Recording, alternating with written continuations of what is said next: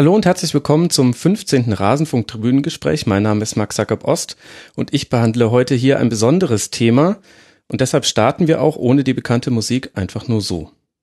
Es ist einfach so, dass ich äh, äh, kein richtiges Vertrauen auch mehr in mein Knie habe und äh,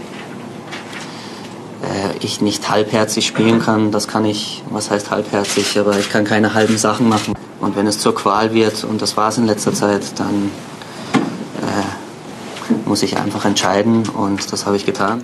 Ein Stück mehr Menschlichkeit, ein Stück mehr Zivilcourage, ein Stück mehr Bekenntnis zur Würde des Menschen, des Nächsten, des anderen. Das wird Robert Enke gerecht. Ich bedanke mich für Ihre Aufmerksamkeit. Wo sind Sie hingegangen, wenn Sie das Gefühl hatten, ich muss jetzt mal schwach sein? Ja, ich habe das leider für mich behalten. Also ich habe dann versucht, die schwachen Momente zu überspielen, um für andere stark zu wirken. Und das hat leider auch dazu geführt, dass ich dann quasi so tief abgerutscht bin, wie es dann passiert ist. Im Nachhinein wäre es besser gewesen, sich ähm, anvertrauten Menschen zu öffnen. Und vielleicht hätte es dann eine schnellere, bessere Lösung gegeben. Es ist für jeden erkennbar, dass du einen Fehler gemacht hast. Das weißt du auch als Schiedsrichter. Und der Umgang damit, die Kritik vom Chef, äh, ich habe Zeiten erlebt, da war das so, dass mir der Chef Rückendeckung gegeben hat. Der hat gesagt, das kriegen wir schon wieder hin, weil die Frage, dass es ein Fehler war, das wussten wir alle. Das andere, in den anderen Zeiten, wo es mir schlecht ging, da war das anders. Da kam nicht, das kriegen wir hin, sondern da wurde mir gesagt, jeder darf einen Fehler machen. Nur du nicht, Babak. Ja, letztendlich liegen ja jetzt äh, elf interessante, spannende und auch sehr emotionale Wochen hinter mir. Aber ich kann äh, voller Überzeugung sagen, äh, dass ich den Schritt nicht bereue, dass ich äh, auf jeden Fall äh, wieder gesund hier zurückgekommen bin, mich wohlfühle und ja, im Prinzip auch äh, mit den Therapeuten vor Ort in der Klinik äh, alles dafür getan habe, um die stationäre Behandlung abzuschließen und ja, letztendlich wieder hier zu sein in Hannover und mein Training wieder aufzunehmen. Ja, wir wollen heute über Depressionen im Fußball sprechen und im Intro konntet ihr, liebe Hörerinnen und Hörer, dazu ein paar O-Töne von den bekanntesten Fällen dazu hören. Sebastian Deißler, Robert Enke, Andreas Biermann, Baba Grafati und zuletzt jetzt mit Markus Miller aber auch ein Spieler, der es nach einer behandelten Depression in den Fußball zurückgeschafft hat und heute Torwarttrainer der deutschen U15-Nationalmannschaft ist. Diese Sendung liegt mir sehr am Herzen, möchte ich schon seit dem Start des Rasenfunks vor drei Jahren machen und umso froher bin ich, zwei Gäste zu haben, die mir dabei helfen können, dieser Thematik gerecht zu werden. Deshalb begrüße ich zum einen Dr. Carsten Henkel, Oberarzt an der Uniklinik Aachen und Facharzt für Psychiatrie und Psychotherapie sowie Facharzt für Neurologie. Zudem wirkt er an der sportpsychiatrischen Sprechstunde mit, über die wir im Verlauf der Sendung sicher auch noch sprechen werden. Herr Henkel, herzlich willkommen im Rasenfunk und danke für Ihre Zeit. Ja, schönen Tag. Und zum anderen bin ich froh, Ronald Reng hier bei mir in der Leitung zu haben. Er war Freund von Robert Enke und hat mit seinem Buch zum Tod des Nationaltorhüters wirklich ein eindrucksvolles Werk hinterlassen, das ich jedem nur sehr ans Herz legen kann. Es ist nicht sein einzig gutes Buch und neben dem Schreiben engagiert er sich auch im Kuratorium der Robert Enke Stiftung. Hallo, Herr Reng. Hallo, Herr Ost. Ja, wir haben heute ein nicht ganz so leichtes Thema auf dem Tapet, aber ein umso wichtigeres Thema. Und mir war es auch wichtig, das Ganze nicht anlassgebunden zu besprechen, also nicht an einem Todestag oder wenn dann vielleicht doch wieder ein aktueller Fall an die Öffentlichkeit gelangt, denn das ist vielleicht so eins der Probleme der ganzen Debatte um dieses, wie es viele nennen, Tabuthema im Fußball. Jetzt ist es ja aber nicht nur auf den Fußball beschränkt, die Depression. Deswegen würde ich gerne ganz vorne anfangen, Herr Dr. Henkel. Was ist denn eine Depression? Ja, eine Depression ist erstmal eine Krankheit. Ne? Also wir hatten ja eben schon äh, in den Einspielungen gehört, dass äh, etwas wie Schwäche oder ähm, äh, ja, Missstimmungen teilweise ähm, adressiert wurden. Aber nein, also eine Depression ist eine Krankheit. Das ist eine ähm, auch psychische, aber auch körperliche Erkrankung, ähm, die vor allen Dingen mit äh, Kardinalsymptomen wie ähm, einer schlechten Stimmung, ähm, einer Freudlosigkeit, vermehrten Ermüdbarkeit, Erschöpfung einhergeht und zu solchen Kardinalsymptomen kommen dann ähm, manchmal auch noch weitere Symptome dazu, wie ähm, Gewichtsverlust, wie Appetitlosigkeit, ähm, aber auch so sowas wie Schmerzen und körperliche Symptome, Erschöpfung, ähm, äh, die dann äh, sich auch, auch wirklich anfühlen wie auch eine körperliche Erkrankung. Mhm. Ist das für einen Mediziner wie Sie eine klar zu fassende Krankheit oder ist das vielleicht schon eins, eine der Schwierigkeiten, wenn wir über Depressionen sprechen? Ich würde jetzt sagen, Stimmungsschwankungen hat jeder mal. Das ist nicht immer gleich eine Depression. Es kann aber mit ein Anzeichen dafür sein. Gibt es denn so klare Faktoren, wo man sagen kann, das muss gegeben sein, dann haben wir es mit einer Depression zu tun? Also Stimmungsschwankungen, sagen Sie ja, äh, Völlig richtig, haben wir alle. Und äh, mal ein bisschen schlechte Stimmung oder ähm, eine, eine Trauerreaktion, wenn ein naher Verwandter verstorben ist oder man selber an einer schweren Krankheit leidet.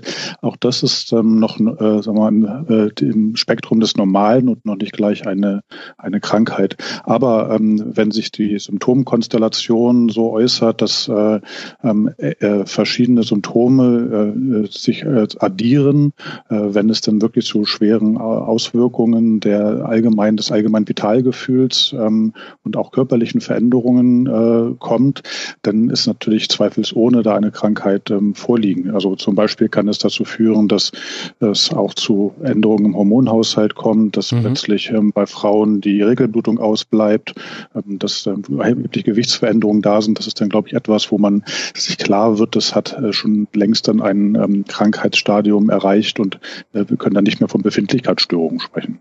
Ich glaube, ähm, am, im Anfangsstadium ist eine Depression tatsächlich oft für, für Laien oder für auch für Nicht-Fachärzte, für Allgemeinärzte nicht so leicht ähm, zu fassen, weil sie eben auch sehr viel mit körperlichen Symptomen ein, einhergeht. Mhm. Also absolute Müdigkeit, Antriebslosigkeit. Aber wenn wir dann von einer wirklich tiefen oder schweren Depression reden, die den Menschen massiv einschränkt, dann kann ein Arzt und auch ein Laie, der sich ein bisschen damit befasst hat, sehr wohl eine Depression erkennen oder, oder vermuten. Also Sportler zum Beispiel, wir reden ja hier über Fußballer, die ich, die ich kenne, die ich kannte, Robert Enke, Martin Amedick, Kapitän vom ersten FC Kaiserslautern, der eine Depression mhm. hatte. Wenn ich Ihnen das so ein bisschen erzähle, was die hatten, da wird Ihnen sehr klar, schnell klar, dass das nicht eine Schwäche ist oder auch nicht mit unseren normalen tagtäglichen Begriff von da war ich mal depressiv einhergeht. Also das geht so weit tatsächlich, dass Martin Amadee, Kapitän des ersten FC Kaiserslautern, wollte sich fürs Auswärtsspiel vorbereiten und war nicht mehr in der Lage, seine Tasche zu packen, weil er, weil er es einfach nicht mehr geschafft hat. Sowohl körperlich als auch diese, das war ihm schon zu viel, eine geistige Anstrengung. Ähm, Robert Enke saß, saß in der Kabine, er war Kapitän von Hannover 96. Ähm, die, die Jungs waren es gewohnt, dass er Späße macht, dass er irgendwelche Komiker nachmacht und dass er als Kapitän klar seine Meinung sagt der hat in der Kabine einfach nicht mehr gesprochen plötzlich. Also das sind sehr, sehr greifbare Symptome oder Veränderungen in einem Menschen, die, die mit einer schweren Depression einhergehen. Und deswegen kann man sie, glaube ich, schon im schweren Stadium dann sehr gut abgrenzen gegenüber den alltäglichen, normal, in Anführungszeichen normalen ähm, Stimmungsschwankungen den Menschen unterliegen. Mhm. Aber Herr Ost, Sie haben aber was Wichtiges gesagt, ähm, nämlich, ähm, dass Sie äh, es am Anfang, im Anfangsstadium durchaus Symptome gibt, ähm, die noch nicht ganz klar zu unterscheiden sind.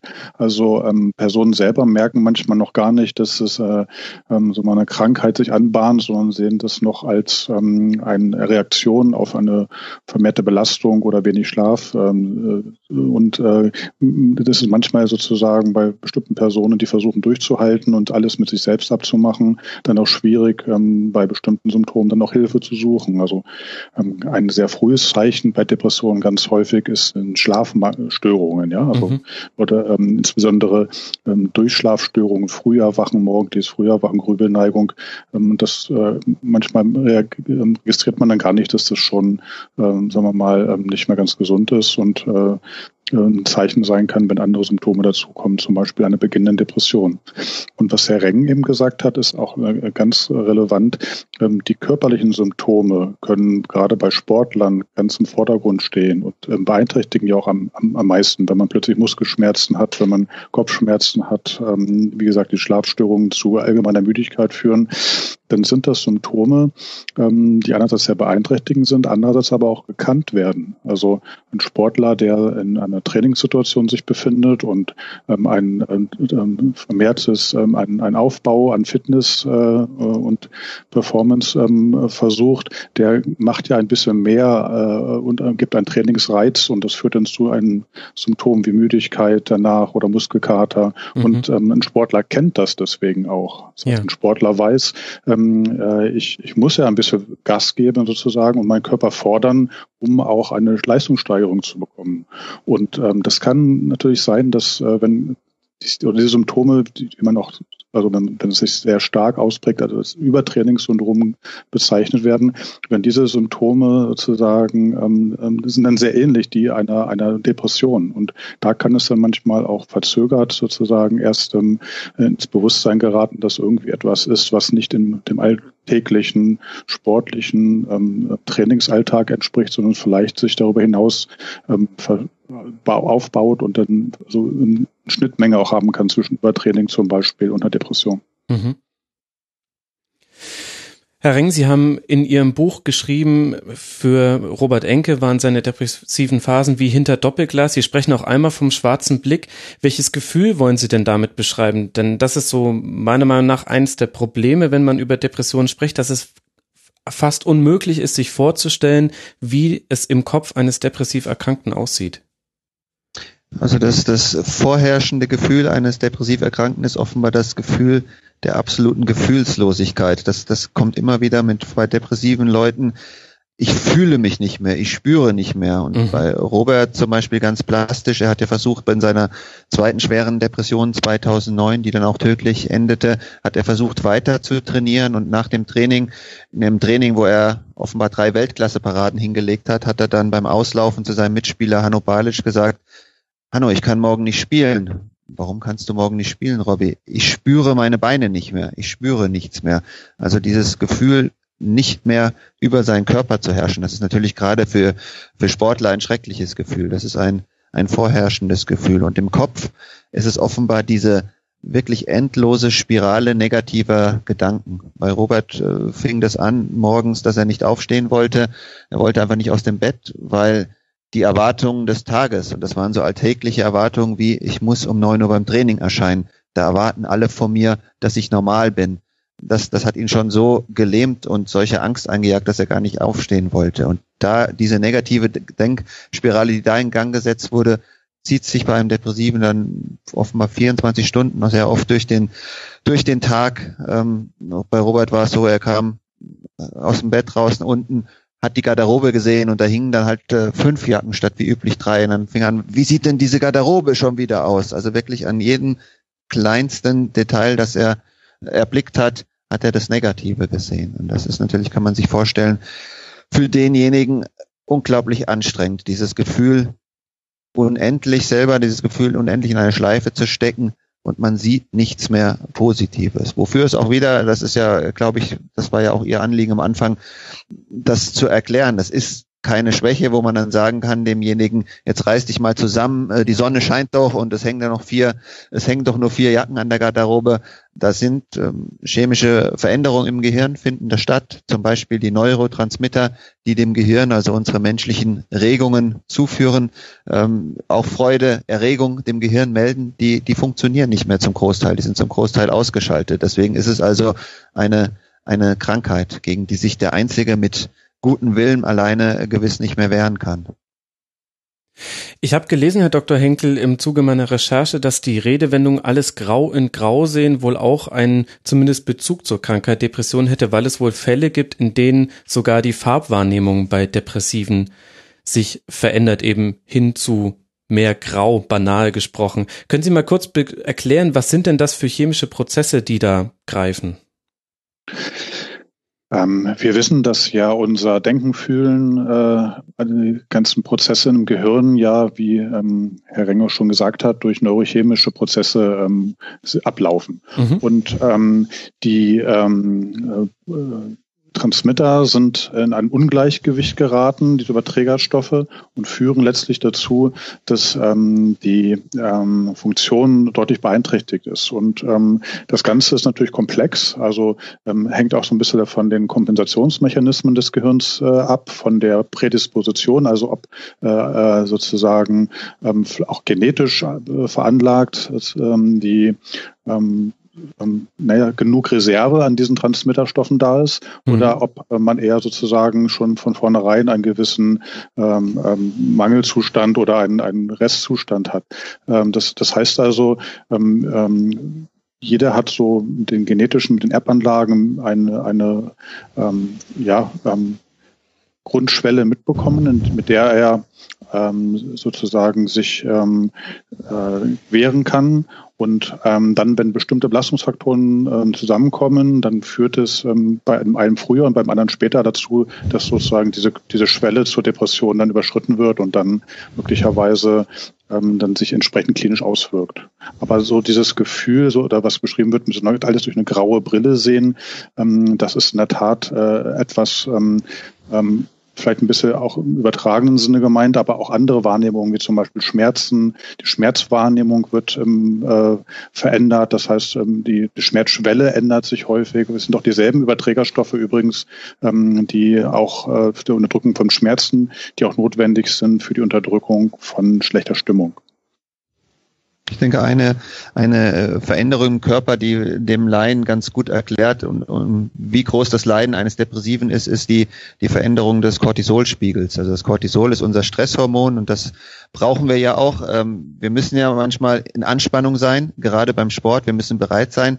Aber bei einem Depressiven ist der Cortisolspiegel konstant deutlich höher als, als äh, in einem nicht kranken Zustand und Vielleicht kann man sich ganz gut als, als Hörer vorstellen, wenn man sich jetzt selber mal in eine Stresssituation versetzt, wenn man Sportler ist, sagen wir mal, die Situation direkt vor dem Anpfiff, wie angespannt man da ist, oder als Student vielleicht äh, die drei Minuten vor der Prüfung.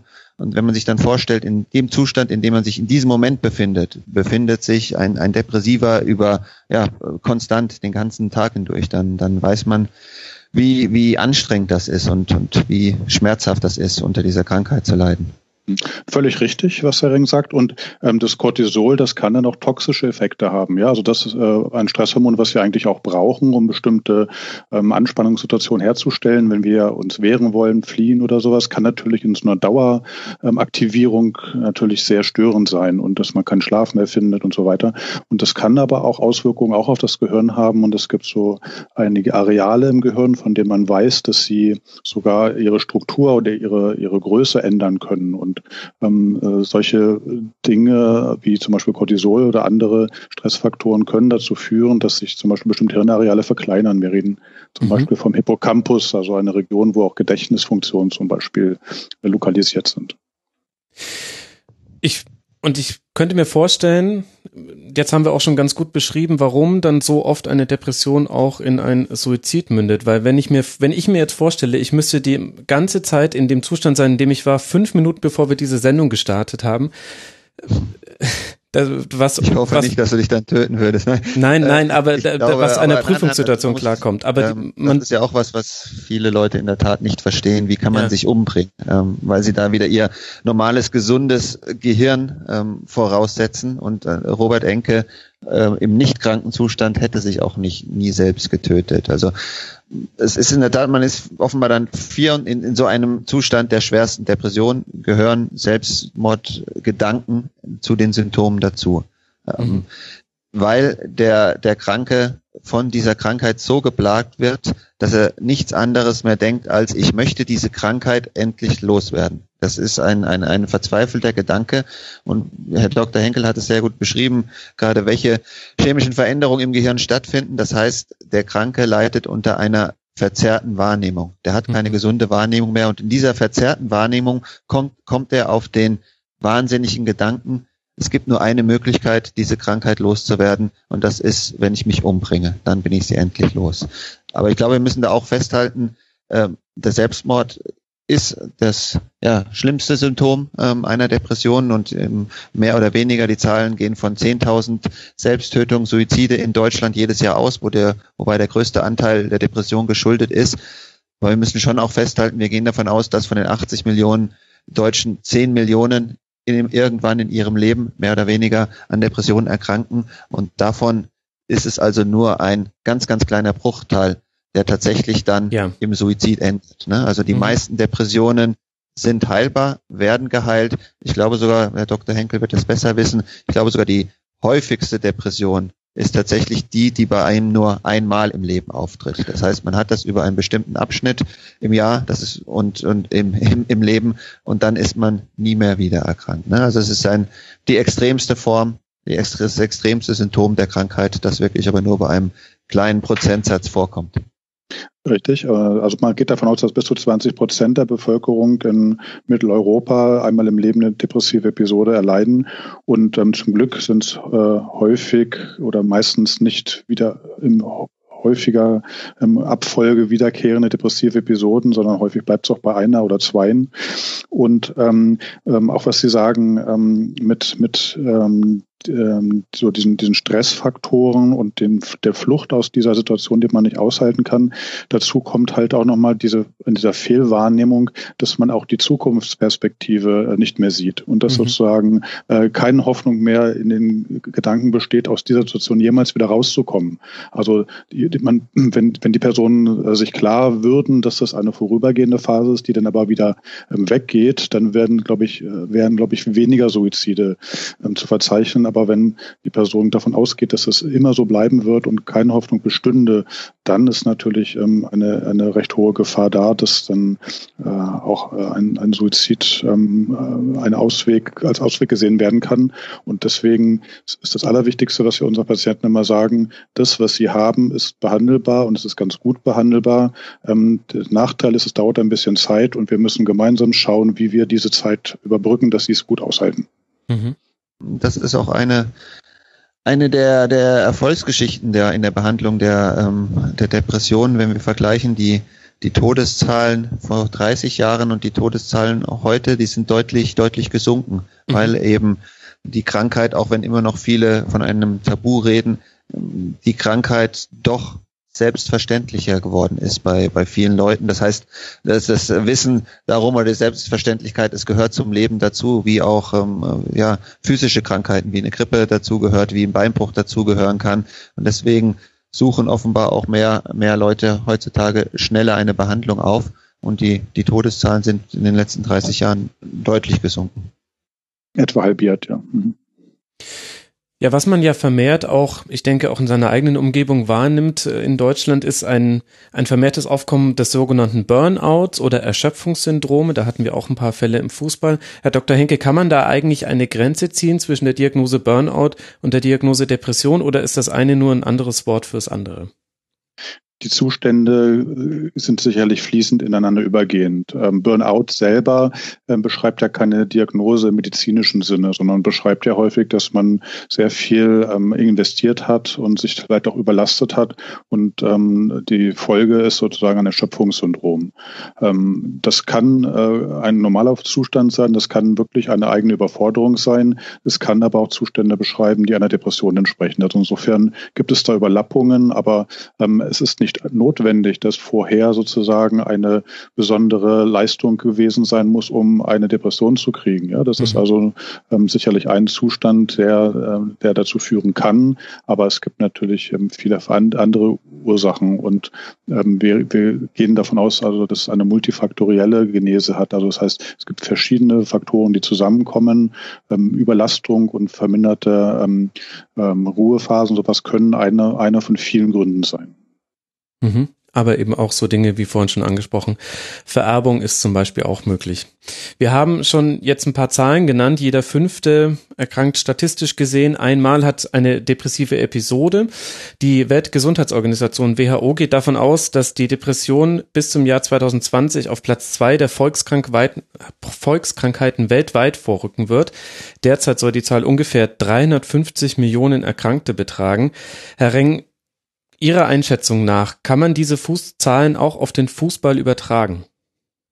Es, es gibt keinen Grund, warum der Fußball in irgendeiner Art ähm, weniger oder mehr betroffen ähm, sein sollte von, von ähm, psychischen Krankheiten, seelischen Krankheiten als jeder andere Beruf. Also wir haben äh, statistisch ganz, kann eine Depression einen in jedem Lebensalter treffen. Es mhm. gibt Depressionen bei Kindern, es gibt sie bei, bei Jugendlichen und es gibt sie sehr oft auch bei, bei alten Menschen. Ähm, und es ist ja die, die, die, es muss einen Auslöser geben. Das ist so zumindest die, die Vermutung der, der, der Forschung heutzutage, vielleicht eine ähm, erbliche Anlage. Ne? Und dieser Auslöser, der kann sehr klein sein oder sehr groß sein, dieser Aus, der eine Depression auslöst. Und ähm, zu glauben, ähm, es gibt im Fußball, ja, das sind alles sehr stressgestillte Menschen, weil die haben schon sehr viel erlebt ähm, im äh, Stressmomente, bis sie, bis sie zum Profifußball kommen. Deswegen seien sie weniger an, anfällig. Das ist eine, eine Milchmädchenrechnung. Was kann man denn jetzt dann konkret gegen eine Depression tun, Herr Dr. Henkel?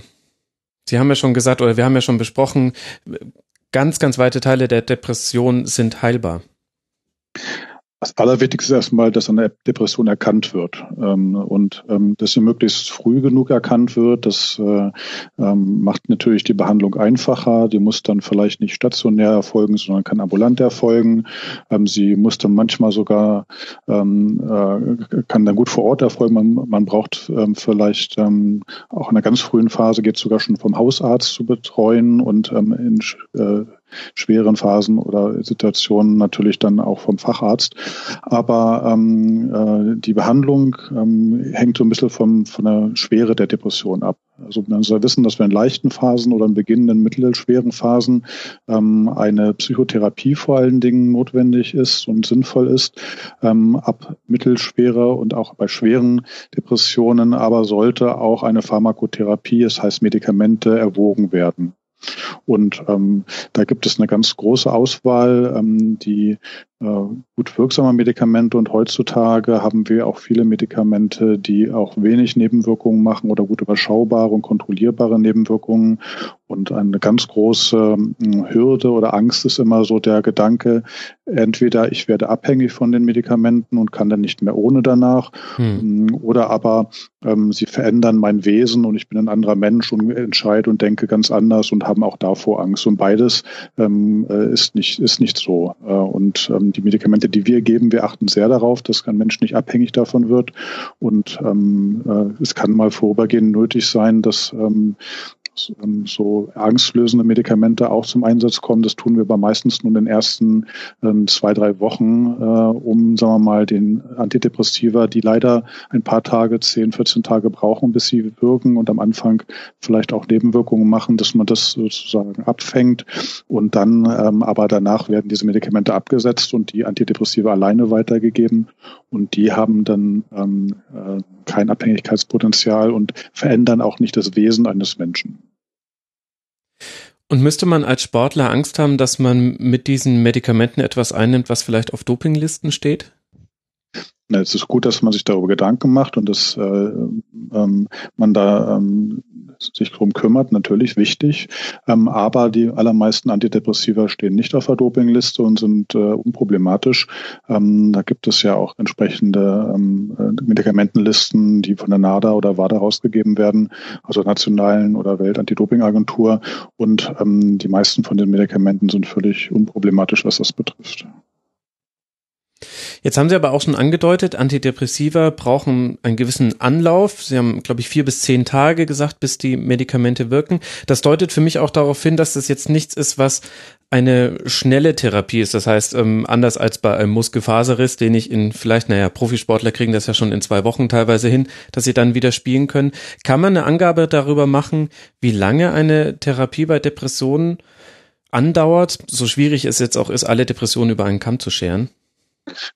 Sie haben natürlich recht, man kann, das ist natürlich sehr individuell verschieden. Und ähm, bei manchen Personen reicht es ja auch schon, wenn man sie so ein bisschen aus dem Alltag rausnimmt und äh, sich erholen lässt. Ähm, äh, übrigens, eine Depression als depressive Episode bezeichnen wir erst, wenn ein Zustand zwei, mindestens zwei Wochen besteht. Ne? Mhm. Also, ähm, aber die Medikation, wie gesagt, hilft der relativ schnell. Also in 10 bis 14 Tagen ähm, beginnt die Wirkung von diesen Antidepressiva. Ähm, manche, wenn sie eher den Schlaf schon verbessern, wirken als wirkt diese Nebenwirkungen schlaffördernd ja auch schon sofort. Ja. Und das kann ja auch schon mal zur Erholung mit beitragen, wenn man seinen Schlaf wiederbekommt. Und ähm, ja, also ähm, ein bisschen Zeit braucht das Ganze natürlich schon. Die Depression kommt ja auch nicht von einem auf den anderen Tag und ähm, äh, diese Umstrukturierung und Umbaumechanismen äh, im Gehirn, ähm, die brauchen halt ein paar Tage.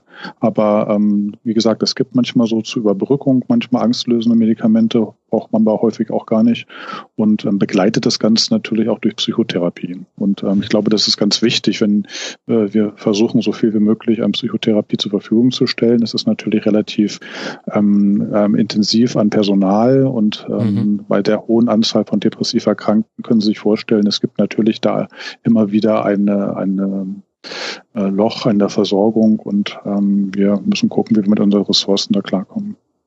Ich glaube, für den betroffenen äh, Sportler ist es durchaus ver vergleichbar die Heil Heilzeit mit äh, physischen Krankheiten, also Verletzungen. Ähm, jetzt eine Bänderverletzung, das kann, kann sein, dass der Sportler damit, der Fußballer zum Beispiel sogar das einfach nur taped am Sprunggelenk und damit weiterspielt. So ist es bei einer, einer depressiven Verspin Verstimmung durchaus auch möglich, dass der ähm, therapiert wird und weiterspielt. Und es gibt aber natürlich äh, schlimmere Depressionen, so wie es auch schlimmere Bänderverletzungen gibt, bis hin zum Kreuzbandriss, bei dem man dann auch sechs Monate ausfällt. Und, und so ist es auch, auch bei der bei der Depression. Das ist schwierig zu generalisieren und, und liegt einfach an der Einschätzung des, des Therapeuten dann. Und wir haben auch wir haben auch Sportler, ähm, Konstantin Braun von den Eishockey-Nationalspieler von den Eisbären Berlin, der hat mit einer erkannten Depression, die er selber äh, hatte und die hat er auch behandeln lassen und hat aber noch die Saison zu Ende gespielt, ähm, ist noch deutscher Meister geworden mit den Eisbären Berlin und ist dann in die Therapie gegangen. Also da war noch ein, ein, ähm, ein Moment der Kontrolle vorhanden, so wie mhm. es ja mhm. manche Fußballer auch machen mit Bänderverletzungen. Die wissen eigentlich, dürfte ich damit nicht mehr spielen. Ähm, ich will das jetzt nicht hier jedem empfehlen, das liegt dann immer in der Einschätzung des Therapeuten, aber auch das ist bei bei Depressionen möglich. Also die Depression ist nicht gleich das größte schwarze Schwert, das über einem Sportler schwebt. Da kann ein Kreuzbandriss für die Karriere viel, viel größere Folgen haben. Und der Sport selber ist natürlich auch eine Art Therapie, auch für mhm. den Sportler. Leute, die gewohnt sind, sich viel zu bewegen, die ähm, haben natürlich gerade in Phasen, wo zum Beispiel auch eine körperliche Verletzung da ist, äh, ein besonderes Risiko, eine Risikosituation, auch mal eine, eher eine Depression zu erhalten oder zu entwickeln. Also die dann sozusagen die, die sportliche oder körperliche Verletzung begleitet, ähm, weil einfach sozusagen der Sport ein Ausgleich für die meisten Sportler dann auch äh, darstellt. Und ähm, äh, viele leiden dann gerade ganz besonders darunter, sich ja nicht bewegen zu können oder den Sport nicht nutzen zu können als, als positives Erlebnis. Mhm. Ja, das ist ein, in Anführungszeichen ein Vorteil einer, einer psychischen Krankheit gegenüber einer physischen Krankheit ist, dass man in der Tat äh, den Sport in den meisten Fällen auf, auf äh, kleiner Basis noch weitermachen kann. Also Martin Amedick, der ähm, sich dann auch, als er bei Eintracht Frankfurt gespielt hat, mhm. ähm, aus dem Profibetrieb rausgegangen ist, um sich behandeln zu lassen. Die Behandlung dauerte auch ungefähr, ich glaube, vier, fünf Monate und er kam von dieser Behandlung zurück und war körperlich äh, fitter denn je, weil er die Zeit einfach genügt hat, genügt hat für ein, ein äh, tiefes Athletiktraining. Auch da muss natürlich dann immer der Therapeut äh, schauen, wie viel Sport mutig dem zu. Aber grundsätzlich ist ja auch die, die Depressionsforschung heute so weit, dass sie sagt, äh, Dauerlauf zum Beispiel gehört zu einer Therapie ähm, dazu, weil mhm. es ähm, dem Körper hilft, wieder, wieder Veränderungen im Körper durchzuführen, um die Depression loszuwerden. Ja, Sport und Bewegung in der Tat ist ein integraler Bestandteil der Therapie, die wir unseren Patienten, auch die keine Sportler sind, äh, in der Tat anbieten, ja. Ist es dann nicht vielleicht schon ein Grundproblem, dass wir über solche Geschichten wie Martin Amedick oder Markus Miller wäre auch ein zweites Beispiel, habe ich vorhin schon angesprochen, viel weniger sprechen als über einen Fall wie Robert Enke, Herr Ring? Naja, das liegt in der Natur äh, des Menschen und, und, und der Medien, dass man immer das Außergewöhnlichste herausstellt, weil das mhm. das als berichtenswertes ähm, äh, erscheint. Ich habe mich das in der Tat auch oft schon gefragt, verzerren wir als, als Medien nicht dadurch die, die Wirklichkeit, indem wir immer nur das Außergewöhnliche berichten und, und das Außergewöhnliche vielleicht nur einen ganz kleinen Prozentsatz der Wirklichkeit äh, wieder, widerspiegelt. Ähm, es ist aber nun mal so, dass die Menschen die Normalität offenbar weniger, weniger interessiert. Und ähm, man kann auch nicht von jedem Sportler erwarten, der eine Depression überstanden hat, dass er jetzt ähm, äh, in die Öffentlichkeit tritt und, ähm, und, und darüber redet und wie, wie, wie der Messias. Das kommt vielleicht noch hinzu, dass viele einfach das Gefühl haben, das ist eine intime Krankheit, weil sie betrifft eigentlich unser Innerstes, unseren, unseren Kopf mhm. und äh, sie das Gefühl haben, selber sie kommen damit besser zurecht mit der, mit der Gesundung, mit der Heilung, mit gesund zu leben, wenn sie sich zurückhalten. Ähm, ich glaube aber, dass es tatsächlich bei, bei vielen Leuten einfach das Interesse noch sehr, sehr oberflächlich ist an psychischen Krankheiten, weil es etwas ist, damit will man am besten nicht äh, in Berührung treten. Davon will man am besten nichts wissen. Das mhm. ist so die Vogelstrauß äh, des Menschen in den Kopf, äh, in den Sand stecken und dann, dann sehen wir das nicht. Aber wer sich damit beschäftigt. Bei mir war es äh, zwangsläufig, weil ich eben mit Robert einen, einen Freund verloren habe an die, an die Krankheit. Der findet in der Tat, wie Sie richtig sagen, heraus sehr viele Beispiele oder die meisten Beispiele von, auch von Sportlern, die die Depression überstanden haben, die zurückgekehrt sind in ihr Leben. Und ich muss sagen, also Markus Miller und Martin Amedick ähm, sind dabei zwei gute Beispiele, die bewusster in ihr Leben zurückgekehrt sind. Also die bewusster sich gefragt haben, wie will ich leben, was will ich machen, ähm, was muss ich machen, um gesund zu bleiben. Und das sind so Kleinigkeiten dann zum Beispiel, wie Markus Miller, der für sich erkannt hat, ähm, ich habe eigentlich nur den Fußball im Leben. Ich hab, möchte auch was, oder ich möchte und ich sollte auch was anderes machen. Und der sich gesagt hat, ja, ich äh, ist vielleicht zwar banal, aber ich wollte schon immer Motorrad fahren und habe mich das nie getraut, weil ich immer nur dachte, ähm, ich, ich, ich werde, ich könnte mich dabei verletzen und meine Fußballkarriere ist zu Ende. Der dann das Motorradfahren angefangen hat und das gibt ihm eine größere Lebensfreude. Äh, Martin Amedick, der sehr bewusst entschieden hat, ähm, er möchte Psychologie studieren, er möchte auch seine Erfahrung, seine Krankheit nutzen, ähm, um, weil er das Gefühl hat, das ist ein Erfahrungsschatz, auch den er hat, und mit Sportlern zusammenarbeiten, mal als Sportpsychologe. Also das habe ich eigentlich öfters auch von Sportlern, die eben nicht in die Öffentlichkeit gegangen sind, die nach der Krankheit ein höheres Bewusstsein und dadurch teilweise auch eine höhere Lebensfreude hatten. Wir neigen ja auch durch solche mediale Aufmerksamkeit für dieses Schicksal zum Beispiel von Robert Enke ja zu so einer Übergeneralisierung oder wir suchen ja. jetzt äh, äh, in, im System, in der Gesellschaft, im Fußball selber Schuldige, ähm, die sozusagen es äh, geschehen lassen konnten, dass jemand eine Depression äh, kriegt. Aber das, wir sollten die Sache wirklich auch so benennen, was es ist. Das ist nicht eine Folge ähm, von, von Geldgier oder eine Folge von Geltungssucht oder, oder ähnliches, sondern es ist halt einer Person passiert, die in diesem System zwar sich auch aufhält, aber die nicht durch äh, das System oder durch den Fußball oder durch den Sport ähm, die Depression entwickelt hat, sondern die Depression wäre ihm auch passiert, wenn er, wenn er Maurer gewesen wäre oder Kassierer bei Aldi. Also ähm, äh, wichtig ist einfach eine ganz andere Sache. Ähm, Leute im Sport oder Leute, die äh, äh, auch in der offenen Öffentlichkeit stehen, ähm, sind natürlich genauso empfänglich wie andere Personen auch. Und ähm, das bedeutet andererseits, ähm, sie sollten natürlich auch die gleichen Möglichkeiten haben, sich therapieren zu lassen. Man sollte ja. das gleich mhm. frühzeitig erkennen und ähm, dieses Stigma, äh, sich plötzlich zu einem Nervenarzt oder Psychiater zu begeben oder zum Psychologen zu begeben. Ähm, das ist das eigentliche Problem, dass wir äh, eigentlich solche Krankheiten oder äh, ähm, psychische ähm, Störungen einfach stigmatisieren als abnorm und deswegen trauen sich Personen, die in der Öffentlichkeit stehen, sich nicht dazu zu bekennen.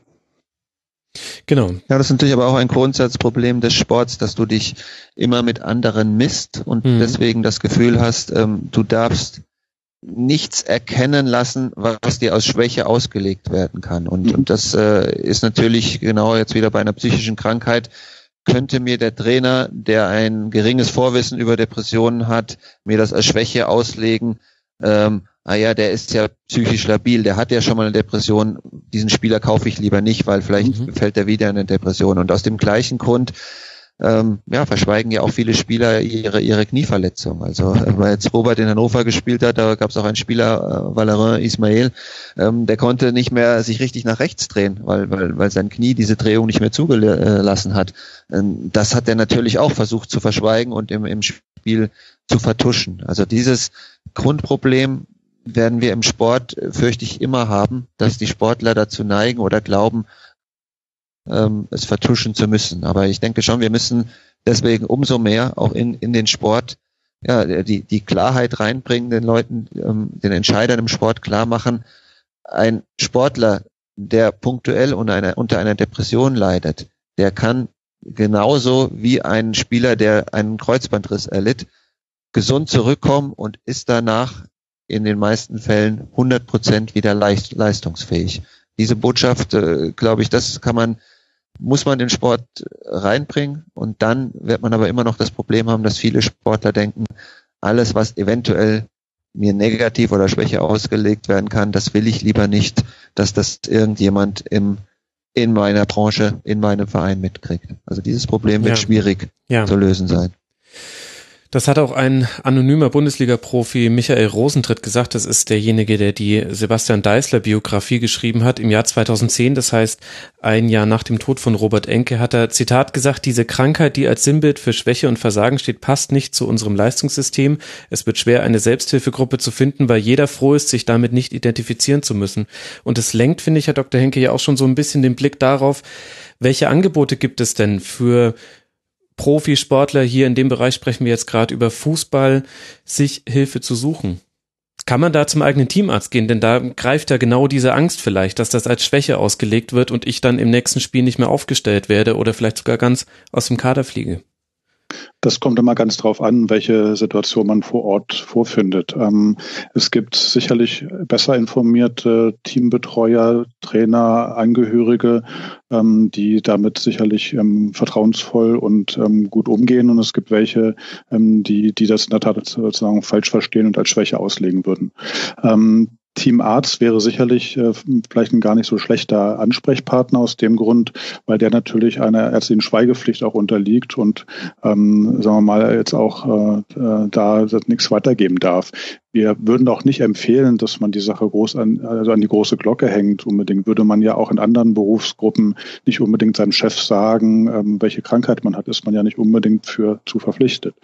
Ähm, vielmehr ist es wichtig, dass natürlich dann entsprechende Maßnahmen eingeleitet werden und dass man offen mit zum Beispiel dem Teamarzt sprechen kann, dass sozusagen nicht nur ähm, ein körperliches Problem vorliegt, sondern dass man äh, möglicherweise auch nicht erklärliche Dinge ähm, sich gerade abspielen, die dann in Richtung auch einer Depression ähm, äh, laufen können. Und dass natürlich die Sportmediziner, die dann oder ähm, Ärzte, die dann äh, beschäftigt sind damit, ein, äh, ein bisschen Sensibilität haben dafür und sich auch ähm, äh, am besten äh, einen Partner suchen oder einen Ansprechpartner suchen, ähm, wo die Sportler dann versorgt werden können, wo sie ähm, sich weiterhin wenden können, um äh, eine spezifische Diagnostik hinsichtlich hinsichtlich von psychischen Erkrankungen dann kommen können, wenn man merkt, dass es in diese Richtung geht. Und, und ich glaube, da, Entschuldigung. Ja, ähm, äh, ja, also in der Folge ähm, des Suizids von Robert Enke äh, ähm, diesem katastrophalen Ausgang ähm, hat sich die Deutsche Gesellschaft für Psychiatrie, Psychotherapie, Psychosomatik und Nervenheilkunde, also die Fachgesellschaft, ähm, ja auch mal Gedanken gemacht, gemeinsam mit dem DFB, der DFL und Hannover 96. Und man hat ähm, dann in der Folge sowohl die Robert Enke Stiftung gegründet, als aber auch parallel dann etwas später eine, ein Referat ähm, für Sportpsychiatrie und Psychotherapie.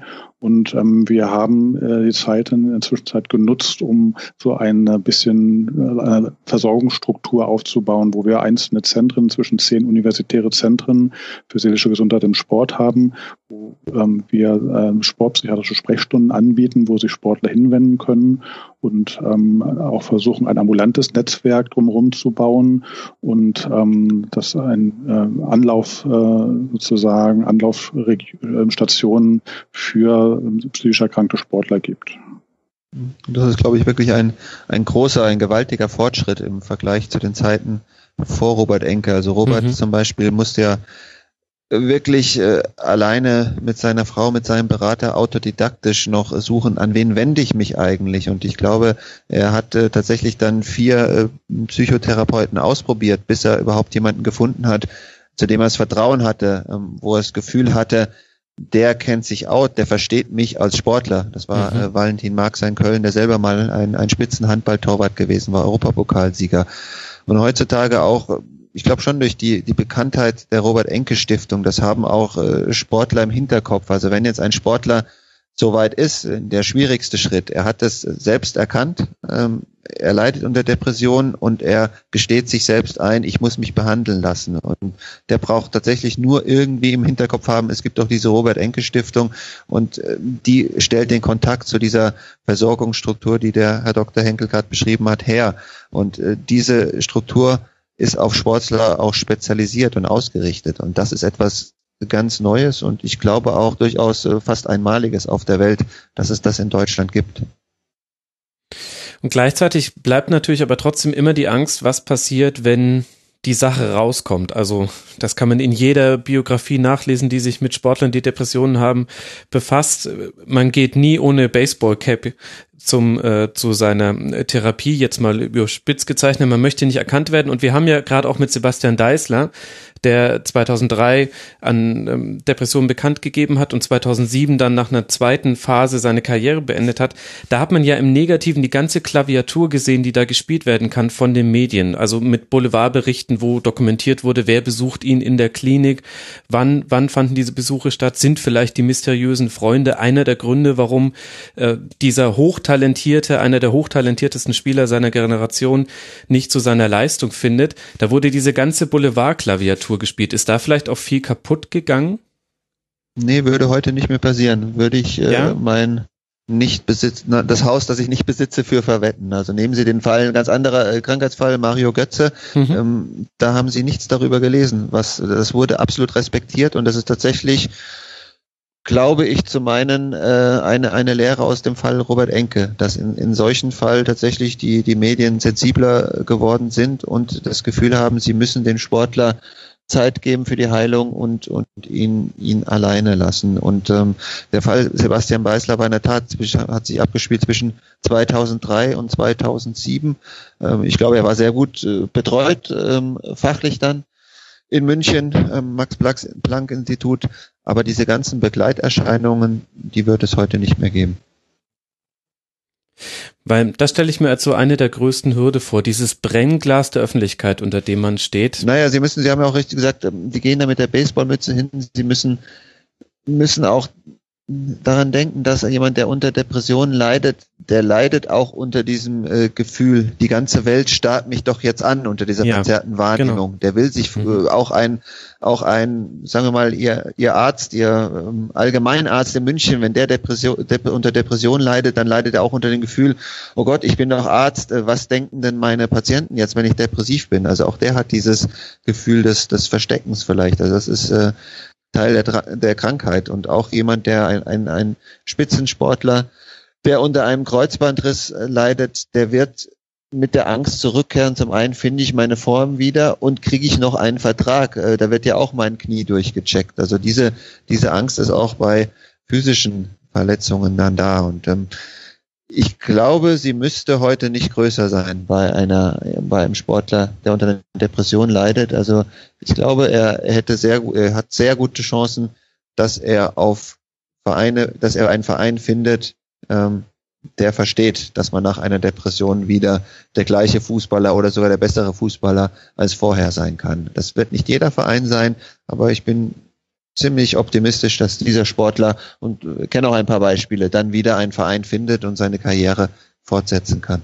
Mhm. Es wäre ja auch nicht begründet, jemanden nach einer Depression nicht wieder einzustellen, weil im Gegensatz vielleicht zu einem Knie, was nach einem Kreuzbandriss äh, gewisse Instabilitäten vielleicht noch äh, beherbergt, ist halt eine Depression ja komplett ab und man hat hinterher ja keine Restsymptome mehr. Ja, andererseits ja. hat man aber natürlich auch den prominenten Fall Andreas Biermann, der in seinem Buch schreibt und davon berichtet, dass seinem Berater mehrfach von Vereinen abgesagt wurde mit Hinweis auf seine depressive Erkrankung. Und das, dieses ganze Buch ist nochmal doppelt bitter zu lesen, weil man weiß, am Ende des Buches scheint er geheilt und er hat im Jahr 2014 Selbstmord begangen. Also Andreas Biermann hatte eine sehr, sehr schwere Depression. Ähm, er, er litt an, an, in einer Wiederkehr an Depressionen, ähm, die ich von keinem anderen Sportler kan kannte. Also es kamen immer wieder wieder Depressionen. Ähm, und auch er hat aber, als er seine Depression bekannt gemacht hat, hat, als er versucht hat ähm, zu studieren, ein neues Leben zu finden, hat er durchaus viel Unterstützung erfahren. Und auch bei ihm ist es wirklich schwierig abzugrenzen, weil er war immer ein Fußballer an der auf der, auf der Kippe. Also er hatte sich ja nie etabliert im Profifußball. Er war jetzt auch nicht ein Spieler, nachdem sich die Vereine umgedreht haben. Ne? Und, und da kann es durchaus sein, dass dann der eine Verein gesagt hat, ja, Andreas Biermann, er hat was, aber er hat jetzt bei St. Pauli oft auch nicht gespielt. Und vielleicht hat, vielleicht hat dann Ander noch fälschlicherweise dann gesagt, okay, und dann kommt noch diese Depression oben drauf. Aber ich glaube nicht, dass man diesen Fall ver, verallgemeinern kann. Ähm, das, das ist, Andreas Biermann hätte, glaube ich, auch ohne die Depression, muss, muss man so sagen, er war ein ganz toller, lieber Mensch. Ich habe ihn äh, zweimal getroffen. Ähm, wir haben uns konnte sich toll mit ihm unterhalten. Ein Mensch, in dem man, dessen Nähe man sich wohlfühlt. Aber er, auch ohne seine Depression muss man das objektiv sagen, hätte er Probleme gehabt, im Profifußball eine dauerhafte Karriere ähm, zu starten. Weil er war in der Bewertung der Trainer nie einer, wo jetzt 20 äh, Vereine gesagt haben, den Spieler müssen wir haben. Wir dürfen vielleicht auch nicht ganz vergessen, dass natürlich ähm, depressive Symptome auch nicht ausschließlich bei einer rein depressiven Episode auftreten, sondern auch mal komorbid, also das heißt zusammen auftreten mit anderen Störungsbildern sein können. Mhm. Ich rede zum Beispiel von sowas wie ähm, Abhängigkeitserkrankung, Alkoholsucht, ähm, vielleicht auch ähm, Angststörungen, Traumatisierungen, Traumafolgestörungen. Ähm, so, so das tritt, tritt natürlich dann ähm, ein, äh, häufiger dann auch zusammen auf. Also nicht, sozusagen die Depression prädisponiert dafür, das alles andere zu bekommen, sondern umgekehrt, dass Depression sich manchmal auf ein anderes Störungsbild draufsetzt. Aber die allermeisten Fälle von Depressionen sind natürlich isoliert und unabhängig von, von anderen Störungsfällen. Ja, und die Ironie ist ja, wenn wir sagen, ähm, kann ein Sportler nach der Depression noch leistungsfähig sein? Die tragische und traurige Ironie ist, dass das äh, Robert Enke sein sportliche Höhepunkt ähm, ja. nach seiner ersten schweren Depression erreicht hat. Also er war, ich glaube, da sind wir uns wahrscheinlich dann alle einig, er war nie besser als Torwart als in den Jahren 2004 bis 2009. Ja. Und er spielte da mit einer ganz großen Ruhe. Und ich meine, aus, aus der Nähe zu ihm auch, hatte ich schon immer das Gefühl, es spielte eine große Rolle, dass er diese erste Depression, die erste schwere, klin, schwer, schwerwiegende klinische Depression 2003, dass er die so gut überstanden hat. Das gab ihm, hatte ich das Gefühl, nochmal neue Kraft, nochmal ein, ein Gefühl dafür, äh, hey, ich habe was wirklich Schweres überstanden. Die Schwierigkeiten des Sports hauen mich jetzt nicht mehr so schnell um. Ne? Und also ja. selbst Robert bei der zweiten Depression, also der das das tragische Beispiel ist, äh, wie eine Depression ähm, vernichtend enden kann. Selbst er, sein Lebensweg gibt ein Beispiel, wie ein Sportler nach einer Depression ähm, in fabelhafter Form und, und äh, sehr gesund wiederkommen kann. Das ist das, was Theo Zwanziger ja auch in seiner Trauer, seiner Rede bei der Trauerfeier ähm, ähm, bei der Beerdigung von Robert Enke gesagt hat. Er sagte unter anderem nicht nur das, was wir vorhin im Intro gehört haben, sondern auch Fußball ist nicht alles. Und es geht um viel, viel mehr im Leben.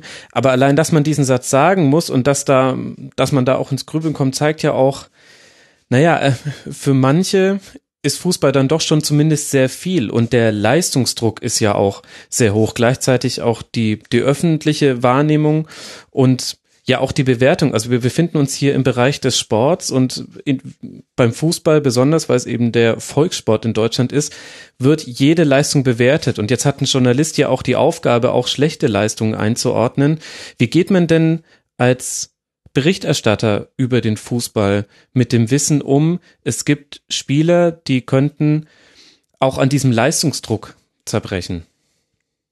Ja, aber wir, wir dürfen das jetzt nicht nicht äh, vermischen. Also äh, eine, äh, wenn ich als Journalist eine fiese äh, persönliche Bewertung schreibe von einem Sportler, dann, dann trifft das einen nicht depressiven Sportler vielleicht genauso oder mhm. genauso mehr wie wie einen depressiven äh, Sportler. Und äh, es wird auch glaube ich, nicht den Fall geben, ähm, dass man oder man kann nicht sagen, ähm, ein Sportler ist total gesund und dann kommt Ronald Reng und äh, vernichtet den in einem Artikel und daraufhin nee, wird nee, er das depressiv. Ich nicht. So, nee. so funktionieren Depressionen nicht. Aber da, da werden jetzt so zwei Sachen ähm, zusammengeworfen und damals war einfach nach dem Tod Roberts war eine große Betroffenheit da und die Leute hatten das Gefühl, sie wollen Gutes tun. Ähm, es war, sie haben sich selber verletzt gefühlt, angegriffen, wollten Gutes tun. Und da kamen diese Gedanken aus, die Theo Zwanziger in seiner Rede aufgestanden hat. Wir sollen doch besser miteinander umgehen. Aber das hat eigentlich nichts mit, mit Roberts Krankheit, der, der Depression zu tun. Das ist ein ganz, ganz anderes Themenfeld. Und man kann auch wirklich nicht äh, realistisch erwarten, dass ähm, aufgrund des Todes, so tragisch und äh, niederschmetternd er ist, aufgrund des Todes eines einzigen Sportler, ähm, sich plötzlich der ganze Umgang unter uns, uns Menschen ändert. Also das war dann durchaus eine, eine absurde Erwartung ähm, an die Zeit nach, nach Roberts Tod. Ich glaube, das Einzige, was man nach dem Tod von Robert erwarten konnte, ist oder erwarten durfte, ist, dass wir tatsächlich uns, uns mehr mit dieser Krankheit befassen, dass wir versuchen, den Leuten, die unter dieser Krankheit leiden, bessere Hilfe zur Verfügung zu stellen.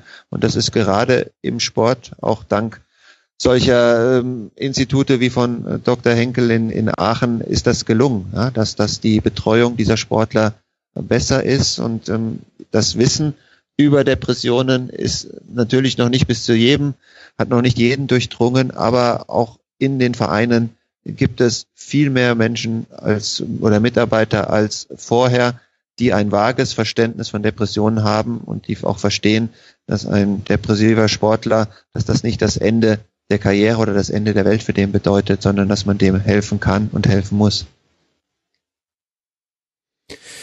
Und dann hatten wir noch den Fall Baba Grafati, wo auch Druck irgendwie eine Rolle gespielt hat, aber bei ihm kommen auch viele Dinge zusammen. Also bei ihm geht es auch sehr um den internen Druck, den er durch den DFB bekommen hat, durch Helmut Krug und äh, Herrn Fandl aber schon auch um die öffentliche Rolle eines Schiedsrichters, der ja tatsächlich noch mal ein bisschen rausgelöst steht. Also ich würde fast sagen, in manchen Situationen ist der Schiedsrichter der gemeinsame Gegner sogar der gegnerischen Mannschaften. Manchmal hat man den Eindruck, dass es sich darauf konzentriert. Stehen die da nochmal in so einer Sonderrolle da oder muss man da auch vorsichtig sein, jetzt nicht Einzelschicksale zu sehr zu überspitzen und zu generalisieren? Also nach meinem ähm, meinem Verständnis von Depressionen äh, gibt es, äh, kann die, die Frau, die Kassiererin beim, beim Lidl Supermarkt, äh, die kann das genauso als Stress, als Überforderung empfinden, ähm, der eine Depression auslöst, dass sie den ganzen Tag dann nur Zahlen eintippt und, und äh, keiner noch, noch nicht mal Hallo zu ihr sagt, wie, wie ein Schiedsrichter ähm, de, de, irgendein Erlebnis, ein, ein traumatisches Erlebnis bei ihm eine Depression auslöst. Also äh, es ist, ist super, wenn wir es schaffen, die Schiedsrichter menschlicher zu, zu behandeln, aber das, da, da besteht kein Zusammenhang, dass wir sie äh, besser behandeln müssen, um sie vor Depressionen zu schützen. Herr Dr. Henke, wo gibt's denn noch Potenziale, wo man jetzt im Fußball und vielleicht auch generell im Sport noch Strukturen schaffen könnte, neben dem Vermitteln von Wissen, das haben wir jetzt ja schon mehrfach direkt und indirekt angesprochen, um einen besseren Umgang mit Depressionen, mit depressiven Sportlern zu schaffen? Gut, also ähm, wie gesagt, die, ich glaube, die Vernetzung äh, spielt eine Rolle. Das heißt, die Vernetzung zwischen den Sportärzten, zwischen den Sportpsychologen, die in den Vereinen, in den Verbänden tätig sind und den äh, letztlich Fach äh, Psychotherapeuten oder ähm, Fachärzten, äh, die psychische Erkrankungen behandeln. Das ist, glaube ich, wichtig, dass es so eine Durchlässigkeit gibt, dass es ein Zusammenarbeiten gibt, dass es einen gemeinsamen Austausch gibt, dass jeder weiß, wo seine Fähigkeiten und Grenzen sind. Äh, anderes Thema ist zum Beispiel auch ähm, dieser Übergangsbereich zwischen Kinder- und Jugendsport ähm, und psych ja. psychiatrischen Störungsbildern und ähm, dem Erwachsenenbereich. Auch da gibt's so Risikokonstellationen. Ja, also wenn sozusagen sozusagen der Sport äh, im, im ähm, Nachwuchsbereich ganz gut funktioniert und man hat eine eigene Erwartung, dass man jetzt ein gutes Talent ist und ähm, dann so in eine Erwachsenenmannschaft dann nach der A-Jugend oder so äh, übergenommen wird. Hm, das können dann äh, Brüche sein, können äh, lokal Veränderungen sein, dass man jetzt woanders hinzieht, in einen Verein transferiert, auch ins Ausland vielleicht, dass plötzlich das unterstützende Familiensystem in einem frühen Stadium äh, der Entwicklung schon ähm, nicht mehr da ist und das sind auch neue Stressfaktoren. Und da ist es ganz wichtig, dass so ähm, gerade die ähm, verschiedenen ähm, Bereiche der, der äh, psychiatrischen und psychotherapeutischen Behandler in verschiedenen Altersbereichen da ähm, äh, miteinander ähm, kommunizieren können. Wir haben ja so ein System, wonach ähm, Kinder und Jugendpsych äh, Jugendliche meistens vor 18 ähm, von den Kinder- und Jugendpsychiatern und Psychotherapeuten behandelt werden und nach 18 dann von Erwachsenen. Und das sind gerade mal so kritische Phasen, die dann so einen Übergang bedeuten. Also das sind zum Beispiel Beispiel so äh, Aspekte und wie gesagt die Vernetzung zum, zum ähm, Sportbetreuern, ähm, die noch näher dran sind, dann direkt ähm, Alltag. Das sind so, so Aspekte, die wir, die wir bearbeiten und als Ziel unserer ähm, künftigen Aufgaben auch nochmal machen, neben der natürlich weiteren Verbreitung in der, in der Fläche, sagen wir mal, und vor Ort. Jetzt habe ich auch losgelöst nur vom Thema Depressionen im Fußball in einem Artikel aus dem Jahr 2015 gelesen, dass auf ein Erstgespräch bei einem Psychotherapeuten man in Deutschland durchschnittlich drei Monate warten muss. Das hat die Bundespsychotherapeutenkammer errechnet und in ländlichen Regionen sind es sogar noch mehr Monate, in Brandenburg fünf. Und bei dem Termin ist es auch nur die Bestandsaufnahme, nicht der Therapiebeginn. Das heißt, wir haben ja gleichzeitig auch eine Situation eines Mangels an behandelnden Ärzten oder hat sich die, an dieser Situation seit 2015 auch schon wieder was getan? Gut, Psychotherapie wird ja nicht nur von Ärzten, sondern vom psychologischen Psychotherapeuten durchgeführt, sogar mhm. vielleicht ein bisschen mehr als von Ärzten. Aber ähm, ein Mangel gibt es immer noch. Und ähm, das ist ein bisschen regional unterschiedlich. Hier in Aachen ist es ein bisschen besser, in anderen Regionen ist es noch schlechter, wie Sie sagen, im ländlichen Bereich. Und ähm, ähm das, das ist weiterhin ein großes Problem. Und ähm, man, man könnte sicherlich ähm, noch viel mehr bewirken, wenn man, wenn man noch mehr ähm, Therapeuten zur Verfügung hat. Andererseits bringt es auch nichts, äh, sagen wir mal, zu irgendjemand hinzugehen, der keine spezifische psychotherapeutische Ausbildung hat, weil, ja. ähm, sagen wir mal, irgendeine Intervention muss nicht immer eine gute Intervention sein. Und ähm, ähm, es gibt Versuche, sowas zu überbrücken. Es gibt zum Beispiel ähm, äh, online gestützte Psychotherapieverfahren, die man, die man äh, manche Krankenkassen zum Beispiel anbieten, wo man äh, so gewisse Informationen auch schon ähm, über, über Computerprogramme dann erhält und teilweise sind die dann auch von Therapeuten supervidiert. Manche laufen von alleine. Ähm, die endgültige Einschätzung dieser Überbrückungsmethoden ist noch nicht ganz da, aber das sind so neue Ansätze. Man sich Gedanken macht, wie kann man Psychotherapie denn so mehr noch in die Breite bekommen und dass man möglichst viele Menschen erreicht. Kann man das irgendwie erklären, warum psychische Erkrankungen sich so verbreiten in unserer jetzigen Zeit. Man liest da immer viele Allgemeinplätze vom Druck, der auf jedem herrschen würde, von der Arbeitsbelastung, die wir alle haben, von der ständigen Bombardierung mit neuen Nachrichten, also auch dem, dass man, dass Ruhezeiten manchmal fehlen. Ich tue mich ehrlich gesagt aber immer schwer mit so allgemeinen Gesellschaftsbeobachtungen dann so etwas zu unterfüttern, wie dass eine psychische Krankheit sich so, ja, eben zur Volkskrankheit entwickeln wird, auch in der Zukunft.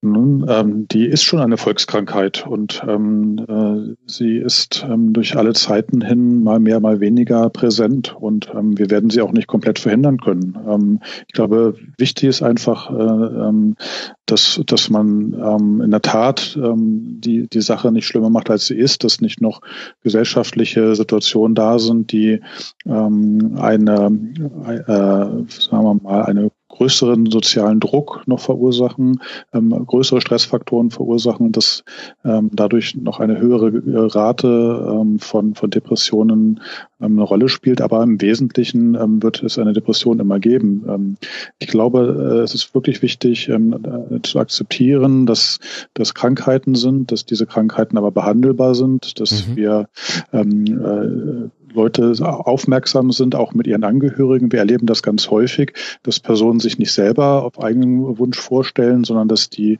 Ehepartner, Eltern, äh, Kinder sagen äh, oder jemand dazu bewegen, sich dann doch letztlich in die Therapie zu begeben. So ist es auch manchmal bei Sportlern. Also dass dann der Trainer äh, oder die Partner ähm, sich melden und sagen, ähm, ähm komm, geh doch mal, äh, äh hol, hol dir Hilfe und ähm, so diese, dieser sozusagen, dass wir alle uns so ein bisschen um ähm, unsere ähm, wichtigsten Bezugspersonen auch ein bisschen achtsamer sind. Ich glaube, das kann schon helfen, dass äh, vielleicht nicht eine Depression Depression verhindert wird, aber doch, dass ähm, eine Behandlung zum Beispiel äh, eher eingeleitet werden kann.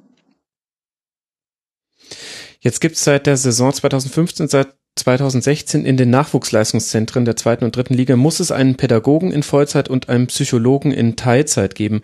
Herr Reng, wie sind denn die Bundesliga-Vereine in dem Bereich aufgestellt? Man liest immer viel von Mentalcoaches. Da würde ich jetzt aber erstmal die Frage in den Raum stellen, ob das dann immer auch gleich ähm, Psychologen oder Psychotherapeuten sind, die sowas auch diagnostizieren könnten. Ja, ist erstmal ein grundlegender Unterschied. Also der Sportpsychologe, ähm, und ich glaube mittlerweile sind es in den meisten Fällen bei den Bundesligisten tatsächlich ausgebildete Psychologen, ist ja in der Tat in erster Linie zur Leistungsoptimierung, so das moderne mhm. Wort, und Steigerung da. Also da geht es nicht darum, äh, Krankheiten zu erkennen oder gar zu therapieren. Der kann das auch gar nicht therapieren. Dazu braucht es einen Psychotherapeuten oder einen Psychiater dann. Aber ein gut ausgebildeter Psychologe und auch ein äh, Psychologe, wie man, sich ihn vorstellt, mit äh, großer Empathie, ähm, der hat im Idealfall natürlich ein, ein besseres Auge als jetzt vielleicht der Assistenztrainer für, für diese Krankheiten. Aber äh, wie gesagt, der ist nicht dafür da, das wäre im besten Fall ein, ein Nebenprodukt, ähm, an, ähm, wenn der auch nochmal eine, eine Depression erkennt oder eine psychische Krankheit und ähm, sie dann in die, in die richtige Wege leitet, den, den Jungen zur Behandlung schickt. Aber das, darum geht's da nicht in dem Fall. Und es ist eine große große Diskussion auch unter Psychiatern und äh, Psychotherapeuten, die im Sport arbeiten, ähm, sollten auch der Sportpsychiater beim Verein angestellt sein? Sollte es so eine Position geben? Hm. Oder sollte der eben gerade nicht beim Verein angestellt sein? Weil in dem Moment, wo er beim Verein angestellt ist, er ja Teil dieses Systems ist und es vielleicht dem Sportler äh, dann schwerfällt, ähm, zu dem Psychiater eines Vereins zu gehen, weil er dann das Gefühl hätte, naja, der hat zwar die Schweigepflicht, aber ich weiß nicht, vielleicht, was sagt er nicht doch dem Trainer? Also das ist bei manche denken, es ist besser, wie es jetzt ist, dass der Sportpsychiater außerhalb ist, mhm. dass der Sportler das Gefühl hat, er kann da hingehen und das alles ist weit weg und bleibt weg von dem Club, während es andere ähm, Sportpsychiater gibt, die sagen, doch, sie müssten näher dran sein, sie müssten auch Teil des Vereins sein, weil sie dann auch äh, eben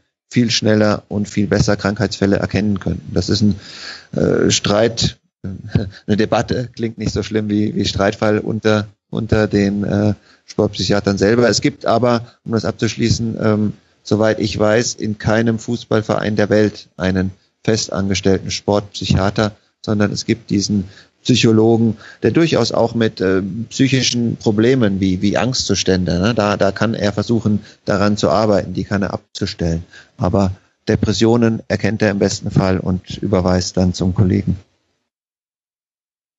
Und hat das auch mit dem Bild des Sportlers zu tun, was sich so immer aufgebaut hat, also im Fußball besonders noch, ähm, der männliche, starke, der keine Schwächen zeigen darf, ein bisschen Draufgänger soll er sein, auch ein bisschen genial am liebsten, darf auch mal über die Stränge schlagen und muss aber auf dem Platz ordentlich hinlangen.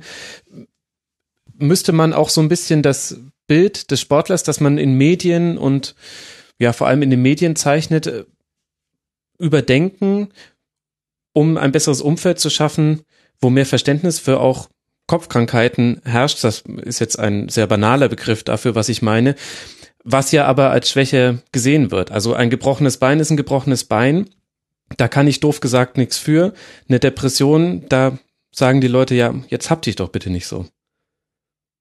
Naja, man muss ja erstmal festhalten, dass äh, auf dem äh, Fußballplatz und, und äh, in dieser Klasse oder mit dieser Klasse, mit der heute Fußball gespielt wird, da kann man sich in der Tat äh, kaum noch Fehler und sozusagen Schwächen, Schwächen erlauben. Und äh, aufgrund dieser Perfektion, die das Spiel auch erreicht hat, und wir feiern ja im Fernsehen, wir zeigen ja im Fernsehen eigentlich nur das Spiel, und wir zeigen Schnipsel von Emotionen nach dem Spiel, indem wir verschwitzte Fußballer interviewen. Also da wird äh, in diesen 90 Minuten plus Nachspielzeit wird natürlich äh, das Bild des Zuschauers vom Sportler geprägt. Und da ja. sehen wir in der Tat Sportler, die scheinbar auf dem Rasen frei von Schwächen sind. Und das Publikum schafft es oder will es auch gar nicht offenbar, ähm, um zu schwitzen und zu sagen, äh, das sind aber trotzdem noch Menschen und in dem Moment als sie vom Platz runtergehen, in dem Moment, wo sie ihr Berufsfeld, das sie auf fabelhafte Weise beherrschen, in dem sie, im Moment, in dem sie es verlassen, ähm, haben die selbstverständlich Sorgen, Ängste, Schwächen und auch psychische Krankheiten oder psychische Probleme wie andere auch. Ähm, das, dieser eigentlich ganz banale Transfer, dieser Gedanke, der findet nicht statt, weil wir in der Tat, wir oder das Publikum Sportler braucht, ähm, offenbar zum Ausgleich vom echten Leben. Also Sportler sind keine Figuren mehr aus dem echten Leben, sondern das sind die Figuren, ähm, wenn wir, wenn wir, dass die Zuschauer abschalten vom echten Leben und deswegen gestehen wir denen auch gar nicht mehr zu, dass sie Menschen sind wie wir. Wir wollen die überhöhen, wir wollen die sehen als als äh, fabelhafte Gladiatoren, fantastische Figuren einer Traumwelt von 90 Minuten, in der man seine Gefühle extrem ausleben kann, verlieren, man weint, man schreit, man gewinnt, man fühlt sich endlich als Sieger. Und deswegen hat haben das Publikum, glaube ich, gar kein groß oder das, das Großteil des Publikums gar kein großes Interesse daran, den Sportler als Mensch kennenzulernen, während ich ähm, vielleicht, was mein Job ist als Buchschreiber, erlebe, dass äh, gerade Sportler eine, immer mehr Sportler eine große Sehnsucht danach haben, ähm, endlich mal alles zu erzählen. Also Andrew Agassi ja. zum Beispiel, die Biografie, die er geschrieben hat. Mhm. Da gibt es ganz, ganz viele Sportler mittlerweile, die das Gefühl haben, ähm, die das instinktiv vom Publikum übernommen haben, ne? diese Rolle, die sie spielen sollen, des Unverletzlichen. So, sie meinen, sie müssten sich so geben, weil das erwartet wird. Und die aber dann das Gefühl haben, sie müssten etwas in sich reinfressen, sie müssen etwas verbergen. Das völlig falsche Gefühl. Sie können eigentlich nie sie sein. Die also mhm. unbewusst übernehmen den Glauben, sie müssen auch außerhalb des Platzes dieser unverwundbare Gladiator sein. Und irgendwann brechen da einige zusammen oder zusammenbrechen klingt schon wieder zu dramatisch, haben den, den, den Wunsch, einfach mal alles rauszuschreien und sich äh, tatsächlich zu offenbaren, wie sie wirklich sind mit ihren Schwächen. Das passiert dann in Dokumentarfilmen oder in Biografien. Aber da erleben wir ja, dass das, das Publikum ähm, deutlich weniger diese Filme anschaut oder diese Biografien kauft, in dem wirklich ohne Fassade einfach mal der Alltag auch erzählt wird, sondern die, das Publikum will abschalten und das schafft mhm. das benutzt den Sport als Mittel zum Abschalten und sieht deswegen nur diese 90 Minuten interessieren ihn. Ich denke, was auch eine Rolle spielt, ist, dass Sportler natürlich sehr disziplinierte Menschen sind. Jemand, der äh, so viel, häufig wird ja die ganze Jugend und äh, ganze Freizeit äh, in, in den Sport gesteckt. Häufig sind auch ähm, na, Familienmitglieder, äh, die das pushen oder sich selber da auch eine Aufgabe schaffen. Ähm, und das führt natürlich dazu, dass, dass es alles äh, in gewisser Weise auch sehr kontrollierte Menschen sind, äh, die natürlich eigentlich auch andere Bedürfnisse haben, aber ähm, sich nach außen hin natürlich ähm, äh, sehr, sehr kontrolliert geben. Und die, äh, gerade wenn man so um Mannschaftssport geht, äh, dann, dann wird das ja auch äh, nach außen gelebt, dass wir sind eine Einheit und wir sind alles Freunde. Äh, das wird sicherlich nicht so sein, aber ähm, äh, ich glaube, dass äh, das kriegt jemand, der sich äh, von Kindesbeinen an äh, intensiv mit Sport beschäftigt und äh, da Teil des Ganzen ist, natürlich auch so ein bisschen eingeimpft. Und ich glaube, ähm, deswegen ähm, haben wir häufig natürlich es auch mit Personen zu tun, die ähm, äh, so diesen Part, dieses Disziplinierte, dieses Strebsame schon, schon internalisiert haben, was aber nicht heißen muss, dass die emotionale Entwicklung irgendwie im, im gleichen Maße ist. Also wenn man mit Sportlern zu tun hat, hat man häufig sogar so eine gewisse Diskrepanz zwischen dem einerseits sehr ähm, ähm, nach außen erwachsenen und, und diszipliniert wirkenden, vernünftig ja. wirkenden Menschen, mhm. andererseits aber sowas wie eine, also da, da fehlt es manchmal an anderen Aspekten wie Organisationen, also die geben dann manches ab an ihr Umfeld und an andere, die für sie organisieren und aber selber sich sozusagen eine normale Entwicklung ähm, äh, nicht, nicht ähm, machen konnten. Ne? Und dann ähm, wird zumindest dann, wenn das Unterstützungssystem mal wegfällt oder wenn der Sport mal vorbei ist, ergeben sich dann neue Probleme, wenn dann plötzlich äh, man sozusagen auf eigenen Beinen stehen muss, aber bestimmte Skills so im Leben noch nicht erlernt hat. Ja, diese, diese sehr hohe Disziplin, über die Sportler verfügen, war bei, bei Robert Enke auch Fluch und Segen in, innerhalb seiner Depression, weil er es äh, zum einen, obwohl er von dieser Krankheit sehr gezeichnet war mit, mit den Symptomen, dass er sich die ganze Zeit gestresst gefühlt hat, morgens eigentlich nicht mehr aus dem Bett wollte. Trotzdem hat ihn die Disziplin immer noch funktionieren lassen als Fußballer. Er ist immer noch zum Training gefahren und konnte immer noch, obwohl er auch Antidepressiva äh, genommen hat, konnte er noch so trainieren, dass es offenbar in seiner Mannschaft niemanden auffiel, dass er unter einer schweren Krankheit litt. Und, und äh, das war einerseits natürlich gut für ihn. Er konnte sozusagen ähm, den Alltag aufrechterhalten, war aber vielleicht dann irgendwo auch dann doch, doch der Fluch, weil er, weil er diese, diese, ja, dieses sich in Behandlung begeben, rausgehen aus dem Fußball und, und ähm, sich sechs Wochen, drei Monate, sechs Monate, wie lange es dauert, behandeln lassen. Diesen Schritt, zudem wurde er nie gezwungen von, von seinem Körper, weil er irgendwie immer den, den Körper noch mit seiner Disziplin überlisten konnte und, und weiter ja. funktioniert hatte. Und es wäre im Nachhinein, muss man sagen, sicher für ihn besser gewesen, wenn er aufgegeben hätte und, äh, und, und sich behandeln hätte lassen, was immer dann danach nach passiert wäre. Ja, ich glaube, das muss man nochmal festhalten, auch wenn wir es schon mal angedeutet haben. Die sportliche Leistung muss auch in einer depressiven Phase, selbst wenn es eine schwere depressive Phase ist, muss die nicht zwangsläufig drunter leiden. Also Andreas Biermann ist ein Beispiel dafür. Der lag im Trainingslager bis fünf Uhr morgens wach, weil er eben die Schlafstörungen hatte, die oft mit einer Depression einhergehen und hat trotzdem alle Trainingseinheiten, die ja gerade im Trainingslager besonders physisch sind, ähm, von vorne bis Ende mitgemacht und Holger Stanislawski, sein Trainer, konnte es im Nachhinein gar nicht glauben, dass äh, er in dieser Phase so wenig Schlaf hatte und so schwer krank war während er auf dem Platz immer noch eine Leistung gebracht hat, die absolut unauffällig in Anführungszeichen war. Ja, das sind hochtrainierte Sportler, die auch unter der Krankheit noch ihr Können bis zu einem gewissen Grad abrufen können und äh, es fällt dann keinen auf, wenn man es weiß, wenn man genau hinschaut. Also als Robert tot war und als ich mir seine letzten Spiele, die er hochdepressiv bestritten hat, nochmal angeschaut hat, äh, wenn man das um die Krankheit weiß, dann sieht man schon, wie viel da bei ihm nicht stimmt. Also zum Beispiel er ein, ein klares Symptom der Depression. Er hat nicht mehr geredet. Er lief rum mit einem Gesicht, das einfach eine Maske war. Das äh, auch während des Spiels. Da hat sich nichts mehr bewegt in diesem Gesicht. Das hat die komplette Gefühlslosigkeit ausgedrückt, gedrückt. Wie er die Bälle gehalten hat, da hat seine Koordination war nicht mehr richtig. Er hat zwar die Bälle gehalten, aber wie er gesprungen ist, ein Arm hat zu weit gegriffen, er ist un un unrund abgerollt. In solchen Kleinigkeiten konnte man das schon erkennen. Martin Amedick hat mir erzählt, in Kaiserslautern, er, er hat ähm, während des Zirkelstraining, also ein sehr hartes Training, hat er, als er das depressiv bestritten hat, äh, permanent Krämpfe gekriegt und, mhm. und äh, hat dann immer vorgetäuscht, er müsste schnell äh, mal was trinken, Trinkpause machen.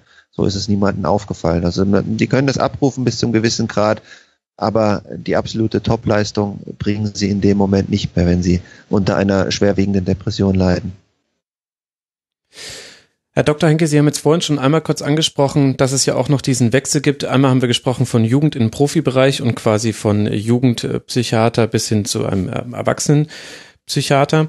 Und jetzt gibt's ja aber auch noch den sportlichen Wechsel von der Karriere hin zum Karriereende. Und ich habe gelesen, dass gerade bei Männern statistisch äh, erwiesen die Anfälligkeit für Depressionen auch oft mit dem ich glaube, Gratifizierung nannte man, nannte man das. Also wenn zum Beispiel das Ausbleiben einer Gehaltserhöhung oder eben Verabschiedung in den Ruhestand. Können wir das auch im Sport beobachten, dass äh, Sportler, also dann Ex-Sportler in diesen Momenten nochmal besonders anfällig sind? Na, ohne Frage. Wir sehen das ja auch bei Leuten, die sagen wir mal, normal aus ihrem Berufsleben ausscheiden, weil sie in Rente gehen. Mhm. Nur sind diese Leute meistens äh, Mitte 60 und ähm, so ein Sportler ist dann vielleicht ähm, Mitte 30 und ähm, wenn er sich früh verletzt, vielleicht auch Ende 20. Und ähm, das äh, heißt natürlich etwas. Äh, da verändert sich ganz viel im gesamten System. Das heißt, man kriegt nicht mehr, wie Sie sagen, diese Gratifikation, also diese Belohnung durch Sport, durch Einsätze, Nominierung, ähm, äh, Erfolge, Siege. Ähm, man hat nicht mehr ähm, die Anerkennung vielleicht in der eigenen Familie. Man bekommt dort eine neue Rolle, hat jetzt plötzlich Aufgaben, äh, die dem Alltag, ähm, dem Alltag entsprechen und nicht mehr, ähm, äh, sagen wir mal, so eine Nebenrolle zu Hause.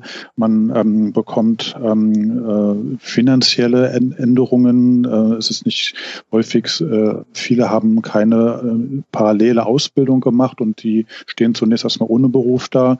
Ähm, äh, ganz häufig ist es so, dass sich innerhalb weniger Jahre ähm, Partnerschaften und Ehen auflösen Ähm, und ähm, äh, daneben kommen vielleicht Folgeerkrankungen vom Sport, chronische Schmerzen, ähm, Gelenkstörungen, äh, also ein, ein doch vorgealterter Körper und ähm, so, dass viele Dinge zusammenkommen. Das ganze System ändert sich und ähm, das kann zum einen relativ früh passieren, weil halt Leistungssport ähm, nicht lange zu betreiben ist in den meisten mhm. Sportarten und es kann sogar ganz plötzlich kommen. Von einem auf den anderen Tag ist der Kreuzbandriss da oder eine andere schwere Verletzung und äh, es geht nicht mehr weiter. Und da sind die wenigsten darauf vorbereitet oder man sollte sich gut darauf vorbereiten, gerade was so ein absehbares Ende betrifft. Aber ähm, ähm, nicht jeder macht sich da in jungen Alter schon Gedanken drum. Und ähm, das mhm. ist natürlich in der wirklich einen Risikokonstellation dann äh, in der Tat dann auch hat man die Struktur nicht mehr, regelmäßiges Training, nicht mehr die äh, selben Leute um sich herum. Man muss sich plötzlich um sowas alles selber kümmern. Und äh, das äh, ist in der Tat ein, ein sehr großes Risiko.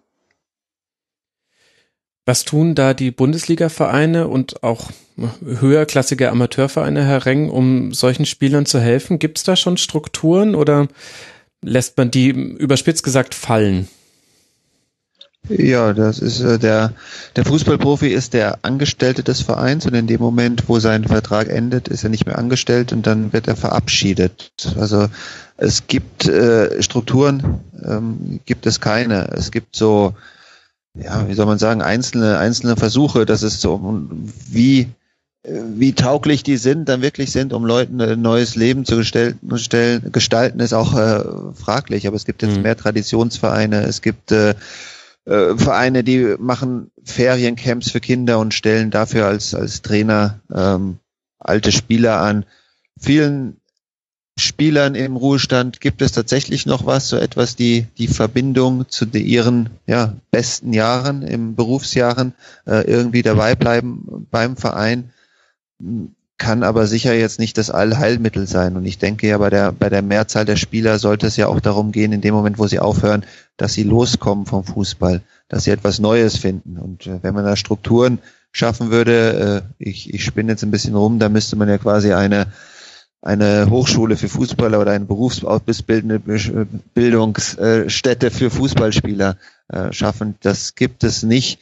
Weiß ich auch nicht, ob es das geben muss oder geben soll. Ich denke, es ist ja auch eine, eine tolle Herausforderung ähm, für jeden Menschen, dass er mit, mit 30 nochmal neu startet. Aber es ist in der Tat so, ich glaube, ich habe in den 25 Jahren, in denen ich jetzt in der, in der Fußballbranche arbeite, einen einzigen Fußballer getroffen, der, und deswegen ist mir es auch so hängen geblieben, der zu mir gesagt hat, ähm, er findet Fußballprofi ist so ein toller Beruf, weil da kann man mit 30 nochmal ganz neu anfangen. Das war ein Spieler von Bayern München, ja. äh, Dieter Frei hieß der. Mhm. Und, äh, der ist tatsächlich danach dann, äh, hat danach studiert und ist Lehrer geworden. Aber diesen Blickwinkel kann man wahrscheinlich auch äh, nicht erwarten, dass das die Mehrheit hat. Die, für die Mehrheit ist ähm, Fußball der Beruf, in dem sie ihre ganze Jugend exzessiv darauf hingearbeitet haben. Es ist ein Beruf, in dem ihnen das ganze Umfeld einredet, es sei ein Traumberuf. Und da bleibt äh, bei den wenigsten die Zeit an etwas äh, anderes zu denken und, und die meisten müssen sich das auf die auf die harte Art, harte Art äh, dann erarbeiten. Was machen sie in den verbleibenden 60, 70 Jahren ihres Lebens. Wäre das nicht vielleicht auch eine der Aufgaben, die der Verband der Vertragsspielenden, äh, der Vertragsspieler, also der VDV übernehmen könnte? Der hat ja auch unter anderem das VDV Profi-Camp, wo sich Profis fit halten können, die vertragslos sind. Müsste ja eigentlich aus dieser Richtung kommen, so ein Impuls. Die äh, versuchen das in der Tat mit, mit ihren kleinen Mitteln. Also es ist die Gewerkschaft der deutschen Fußballspieler oder der Interessensverband der deutschen Fußballspieler, äh, muss man aber auch ehrlich sagen, ist sehr, sehr schwach, was die Struktur angeht, was eine Struktur angeht, ähm, was, was die Gelder angeht, ähm, die ihnen zur Verfügung stehen. Also die können, die versuchen da Sachen zu machen, ähm, eben bei der, bei der Berufsausbildung, bei der Berufsfortbildung Sportlern zu helfen, aber das kann kann immer nur ein, ein kleiner Tropfen sein. Die in England zum Beispiel äh, ist die äh, PFA, die Professional Football Association, die Gewerkschaft der Fußballer, äh, finanziell deutlich besser und die können da deutlich mehr machen. Ähm, die machen zum Beispiel auch sowas, wie was man äh, leicht zynisch als äh, Zwangssparplan bezeichnen könnte. Also mhm. jeder, jeder Spieler, der in der Premier League spielt, auch wenn er aus Bulgarien kommt, äh, zahlt einen Teil seines Gehaltes zwangsweise in eine Altersversicherung ein ähm, und die äh, verwaltet die PFA und die wird dem Sportler dann mit 40, glaube ich, ist das äh, ja dann ausgezahlt, weil man davon ausgeht, da ist er dann an einem Punkt, ähm, wo er eine neue Karriere starten sollte. Also solche solche Mittel gibt es, aber ähm, ja im, im Großen und Ganzen obliegt es dann doch immer dem individuellen Fußballer, ähm, was zu machen mit seinem Leben. Und wenn ich da vergleiche, so die jetzige Generation, die tatsächlich eigentlich seit sie elf, zwölf sind in Nachwuchsleistungszentren auf diesen Sport, auf dieses Berufsziel Fußballprofi hinarbeiten. Also bei denen ist ja selbst die Schule äh, nachrangig. Die gehen zwar zur Schule und da wird auch immer gesagt, ja, ja, die Schule ist wichtig, aber wenn es dann, wenn einer mit 17 vor der Profikarriere steht, und das mhm. habe ich bei ganz normalen Profispieler bei 1860 München erlebt. Richard, äh, Richard Neudecker, äh, Wittek, die spielen jetzt beide in der zweiten Liga in Heidenheim und St. Pauli.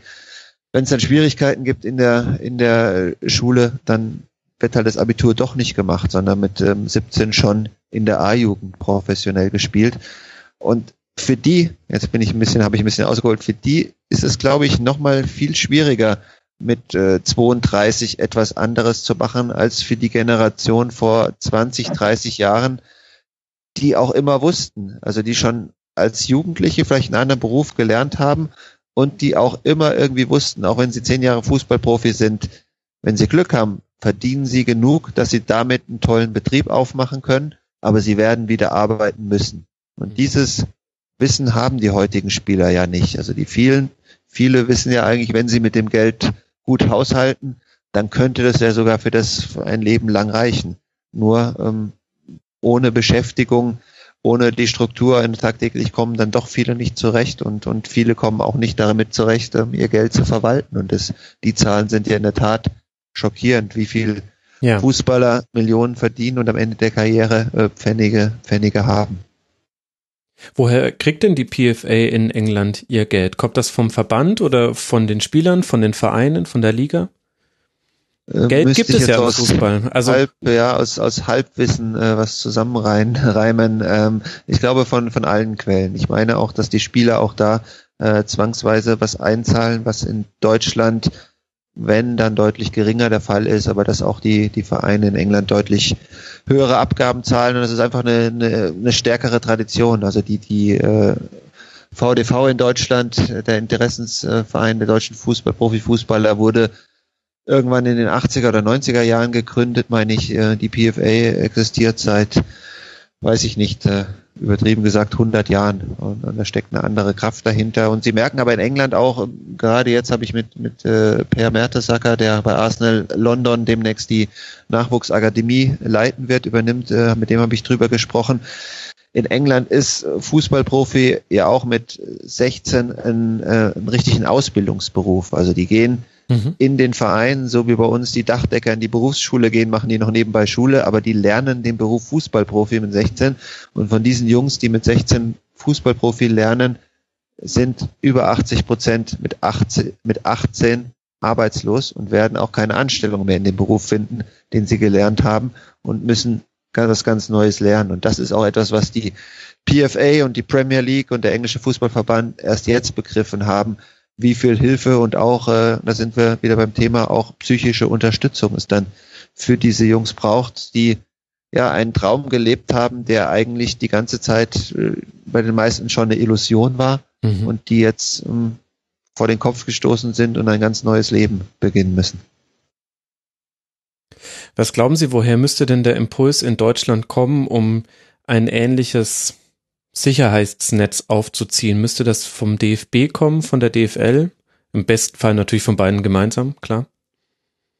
Ich denke, in Deutschland müssten vor allem diese Tendenzen bekämpft werden, dass, dass unser Aus Fußballausbildungssystem immer englischer wird. Also dass da immer höhere, höhere Gelder schon gezahlt werden an, an die Jungs ähm, im Sinne der Professionalität, ähm, dass den Jungs unterschwellig immer mehr das Gefühl gegeben wird, die Schule ist nachrangig, sondern das müsste mehr darum gekämpft werden, was wir in Deutschland immer hatten. Also ein, ein funktionierendes duales System, Fußballausbildung, Schulausbildung. Ähm, das war ja zum Beispiel die Nationalmannschaft, ich meine so um 2010 hatte eine höhere Abitursrate als der Gesellschaftsdurchschnitt in Deutschland. Und das zeigt, und das war eine fantastische Nationalmannschaft. Das äh, zeigt, dass das eigentlich in den Jahren, sagen wir mal, ab 2000, als die Nachwuchsleistungszentren ähm, erfunden wurden, bis 2012, äh, 2013 hat das sehr gut funktioniert. Funktioniert immer noch äh, für, für einen, einen Teil der Fußballer, aber die Tendenz ist schon in Deutschland auch zu erkennen, dass der Fußball äh, alles andere an Bedeutung bei den Kindern schon im Alter von 15 und 16 immer, immer mehr verdrängt. Und das ist sicher nicht, nicht äh, gesundheitsfördernd, auch, auch, auch für die Psyche. Mhm. Also ich glaube auch, dass die Initiative neben dem, sagt man, dass man das strukturell von oben aufbaut, auch von den Spielern vielleicht selber äh, ausgehen sollte.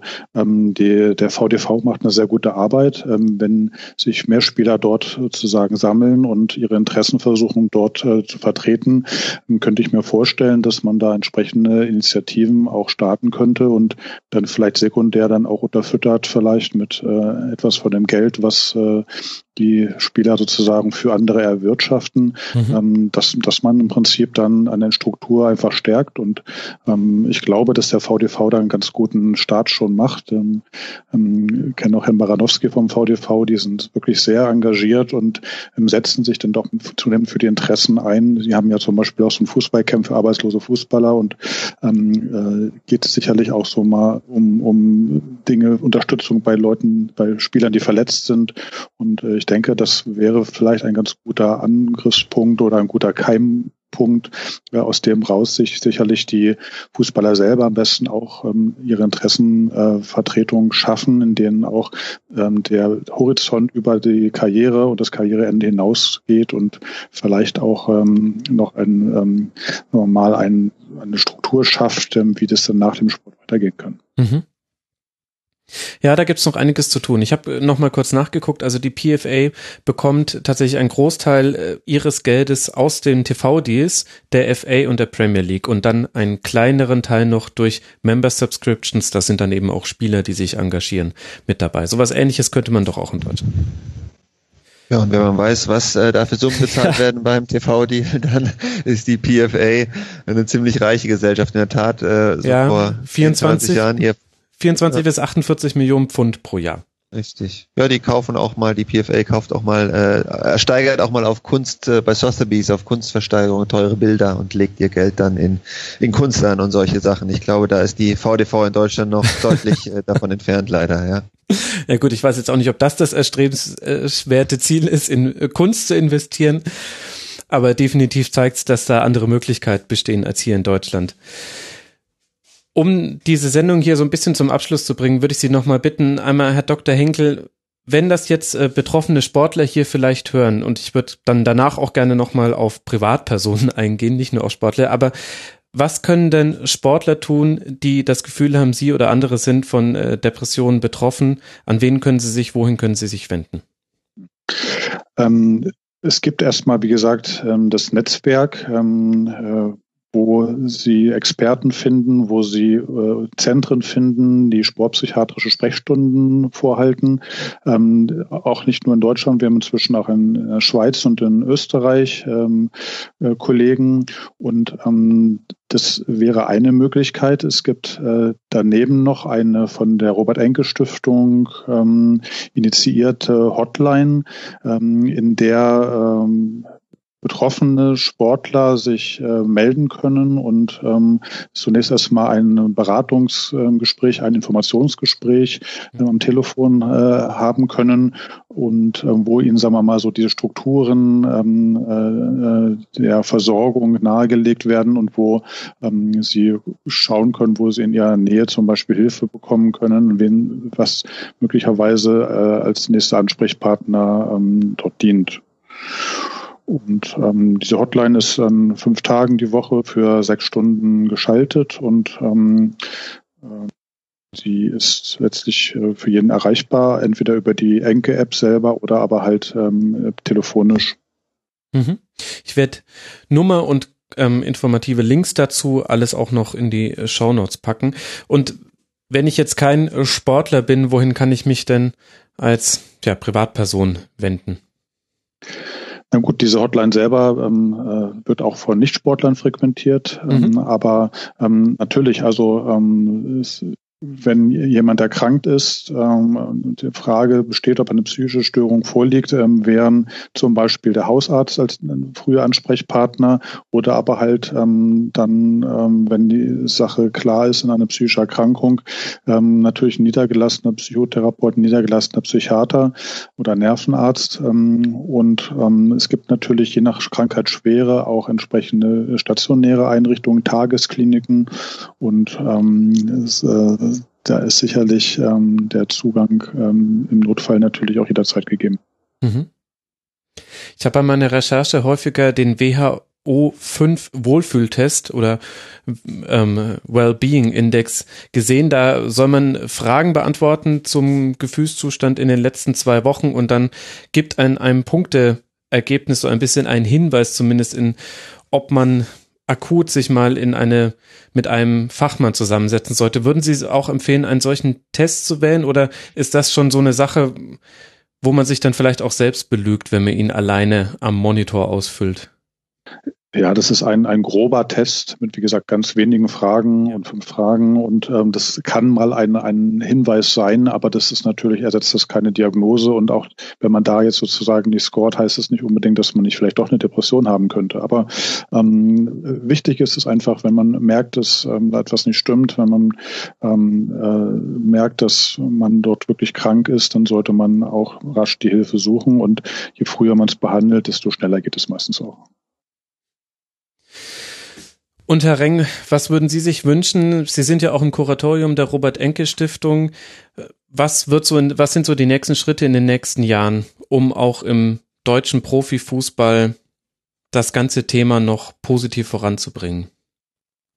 Ich denke, das Wichtigste ist, und das ist ein, ein fortlaufender äh, Prozess und der wird wahrscheinlich ewig dauern, ist, ähm, dass man Depressionen, dass Depressionen irgendwann eine selbstverständliche Krankheit sind, selbstverständlich in dem Sinne nicht, dass man sagt, äh, ah ja, du hast die, äh, ist ja normal und tschüss und nicht behandelt, sondern selbstverständlich in dem Sinne, dass je, wenn man ge gehört, wenn ein jemand in seinem im Fußballverein oder auch sonst in der Familie ähm, die Diagnose hört von einem Freund, von einer Tochter, von einem Sohn, er leidet unter Depressionen, dass dann diese Personen um ihn herum damit genauso viel anfangen können wie mit äh, Kreuzbandriss und äh, Patella-Sehnenanriss und, und, und Grippe.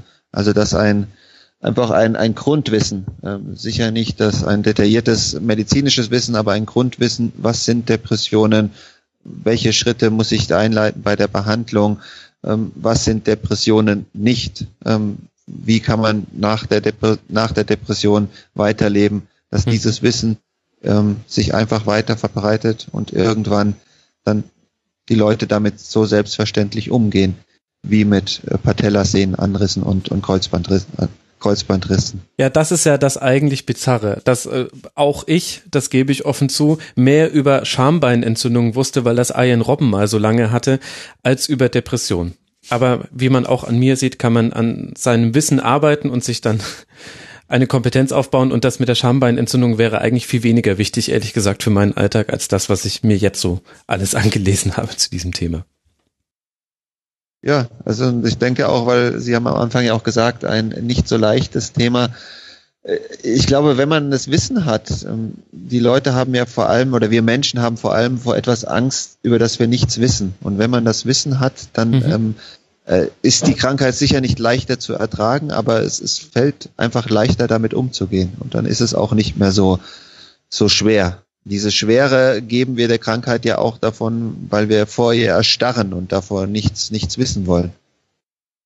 Ja, das ist ein wichtiger Punkt. Und natürlich auch, weil die Fälle, mit denen man sich beschäftigt, immer so extrem sind. Also ich habe jetzt, wie ich vorhin schon mal erwähnt habe, alle Sportlerbiografien von deutschen Sportlern äh, gelesen, vornehmlich Fußballern, die da betroffen waren. Das sind dann natürlich auch mal ganz extreme Schilderungen und das ist mir dann selber irgendwann nahegegangen. Und da tat jetzt auch mir diese Sendung sehr gut, das Ganze mal wieder runterzukochen auf ein Normalmaß und klar zu machen, das sind die Extremschilderungen.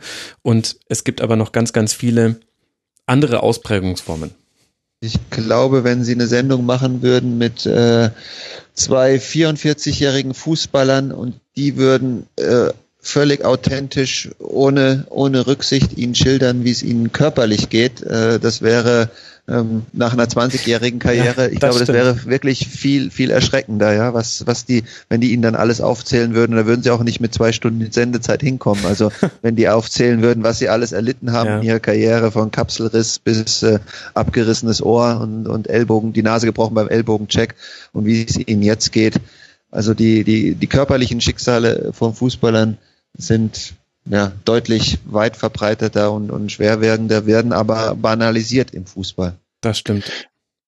Ich glaube, wir müssen uns klar machen, dass Leid auch immer individuell ist und ähm, es äh, gar keinen Sinn macht zu vergleichen. Das, was der eine als ähm, nicht so schlimm empfindet, kann für den anderen äh, äh sehr unangenehm sein. Zum Beispiel Schmerzwahrnehmung oder wie gesagt, aber auch Depressivität. Und ähm, ähm, ich glaube, dass ähm, man muss schon sozusagen, man erfährt ja von den Betroffenen selber, wie sehr ihn etwas beeinträchtigt, wie sehr er darunter leidet. Und das sollte man ja auch wahrnehmen und nicht irgendwie relativieren oder vergleichen, sondern ich glaube, ähm, was die Emotionen, ähm, wie jemand damit umgeht, mit, mit Symptomen, mit die nicht funktionieren, mit ausgeschlossen sein, das äh, kann sozusagen großes Leid verursachen und ist einfach nicht äh, sozusagen skalierbar, sondern, sondern individuell wirklich ähm, manchmal sehr bedeutend. Ja, völlig richtig. Meine Herren, vielen herzlichen Dank für die Zeit. Das waren zum einen Dr. Carsten Henkel, Oberarzt an der Uniklinik Aachen und Facharzt für Psychiatrie und Psychotherapie. Er hat unter anderem die sportpsychiatrische Sprechstunde gemacht und jetzt wissen wir alle, was das eigentlich ist. Vielen Dank, Herr Dr. Henke, für Ihre Zeit. Gerne. Ich danke mich für die Möglichkeit, auch äh, sozusagen äh, etwas über die Depression weiterzugeben und äh, ein bisschen mehr Bewusstsein und Sensibilität zu schaffen. Ich hoffe, es ist auf fruchtbaren Boden bei meinen Hörerinnen und Hörern gefallen. Ich gehe aber fast davon aus. Und ebenso großer Dank, vielen Dank an Ronald Reng, der unter anderem das Buch zu Robert Enke geschrieben hat, ganz viele andere tolle Fußballbücher auch. Herr Reng, vielen, vielen herzlichen Dank für die Zeit, die Sie sich genommen haben. Ja. Dankeschön, vielen Dank für die Einladung. Und damit dann auch Dank an alle Hörerinnen und Hörer, die das bis hierhin gehört haben und die vielleicht sogar den Rasenfunk unterstützen. Der Rasenfunk ist werbefrei, sponsorenfrei und irgendwann möchte ich auch mal meinen Gästen, gerade wenn ich so tolle Gäste habe wie in dieser Sendung, ein Honorar zahlen können. Dazu braucht es noch ein bisschen mehr finanzielle Unterstützung von euch, liebe Hörerinnen und Hörer. Alle Informationen findet ihr dazu auf rasenfunk.de slash unterstützen und ansonsten freue ich mich, wenn diese Folge hier Verbreitung findet und vielleicht auch dem einen oder anderen dann ja vielleicht auch selbst weiterhilft. Das würde mich sehr freuen. In diesem Sinne vielen Dank fürs Zuhören und dann hören wir uns wieder in einem der nächsten Tribünengespräche oder einer der nächsten Schlusskonferenzen. Kurzpässe gibt's auch noch. Liebe Hörer, macht's gut. Bis bald. Tschüss. Das war das Rasenfunk Tribünengespräch. Wir gehen nun zurück in die angeschlossenen Funkhäuser.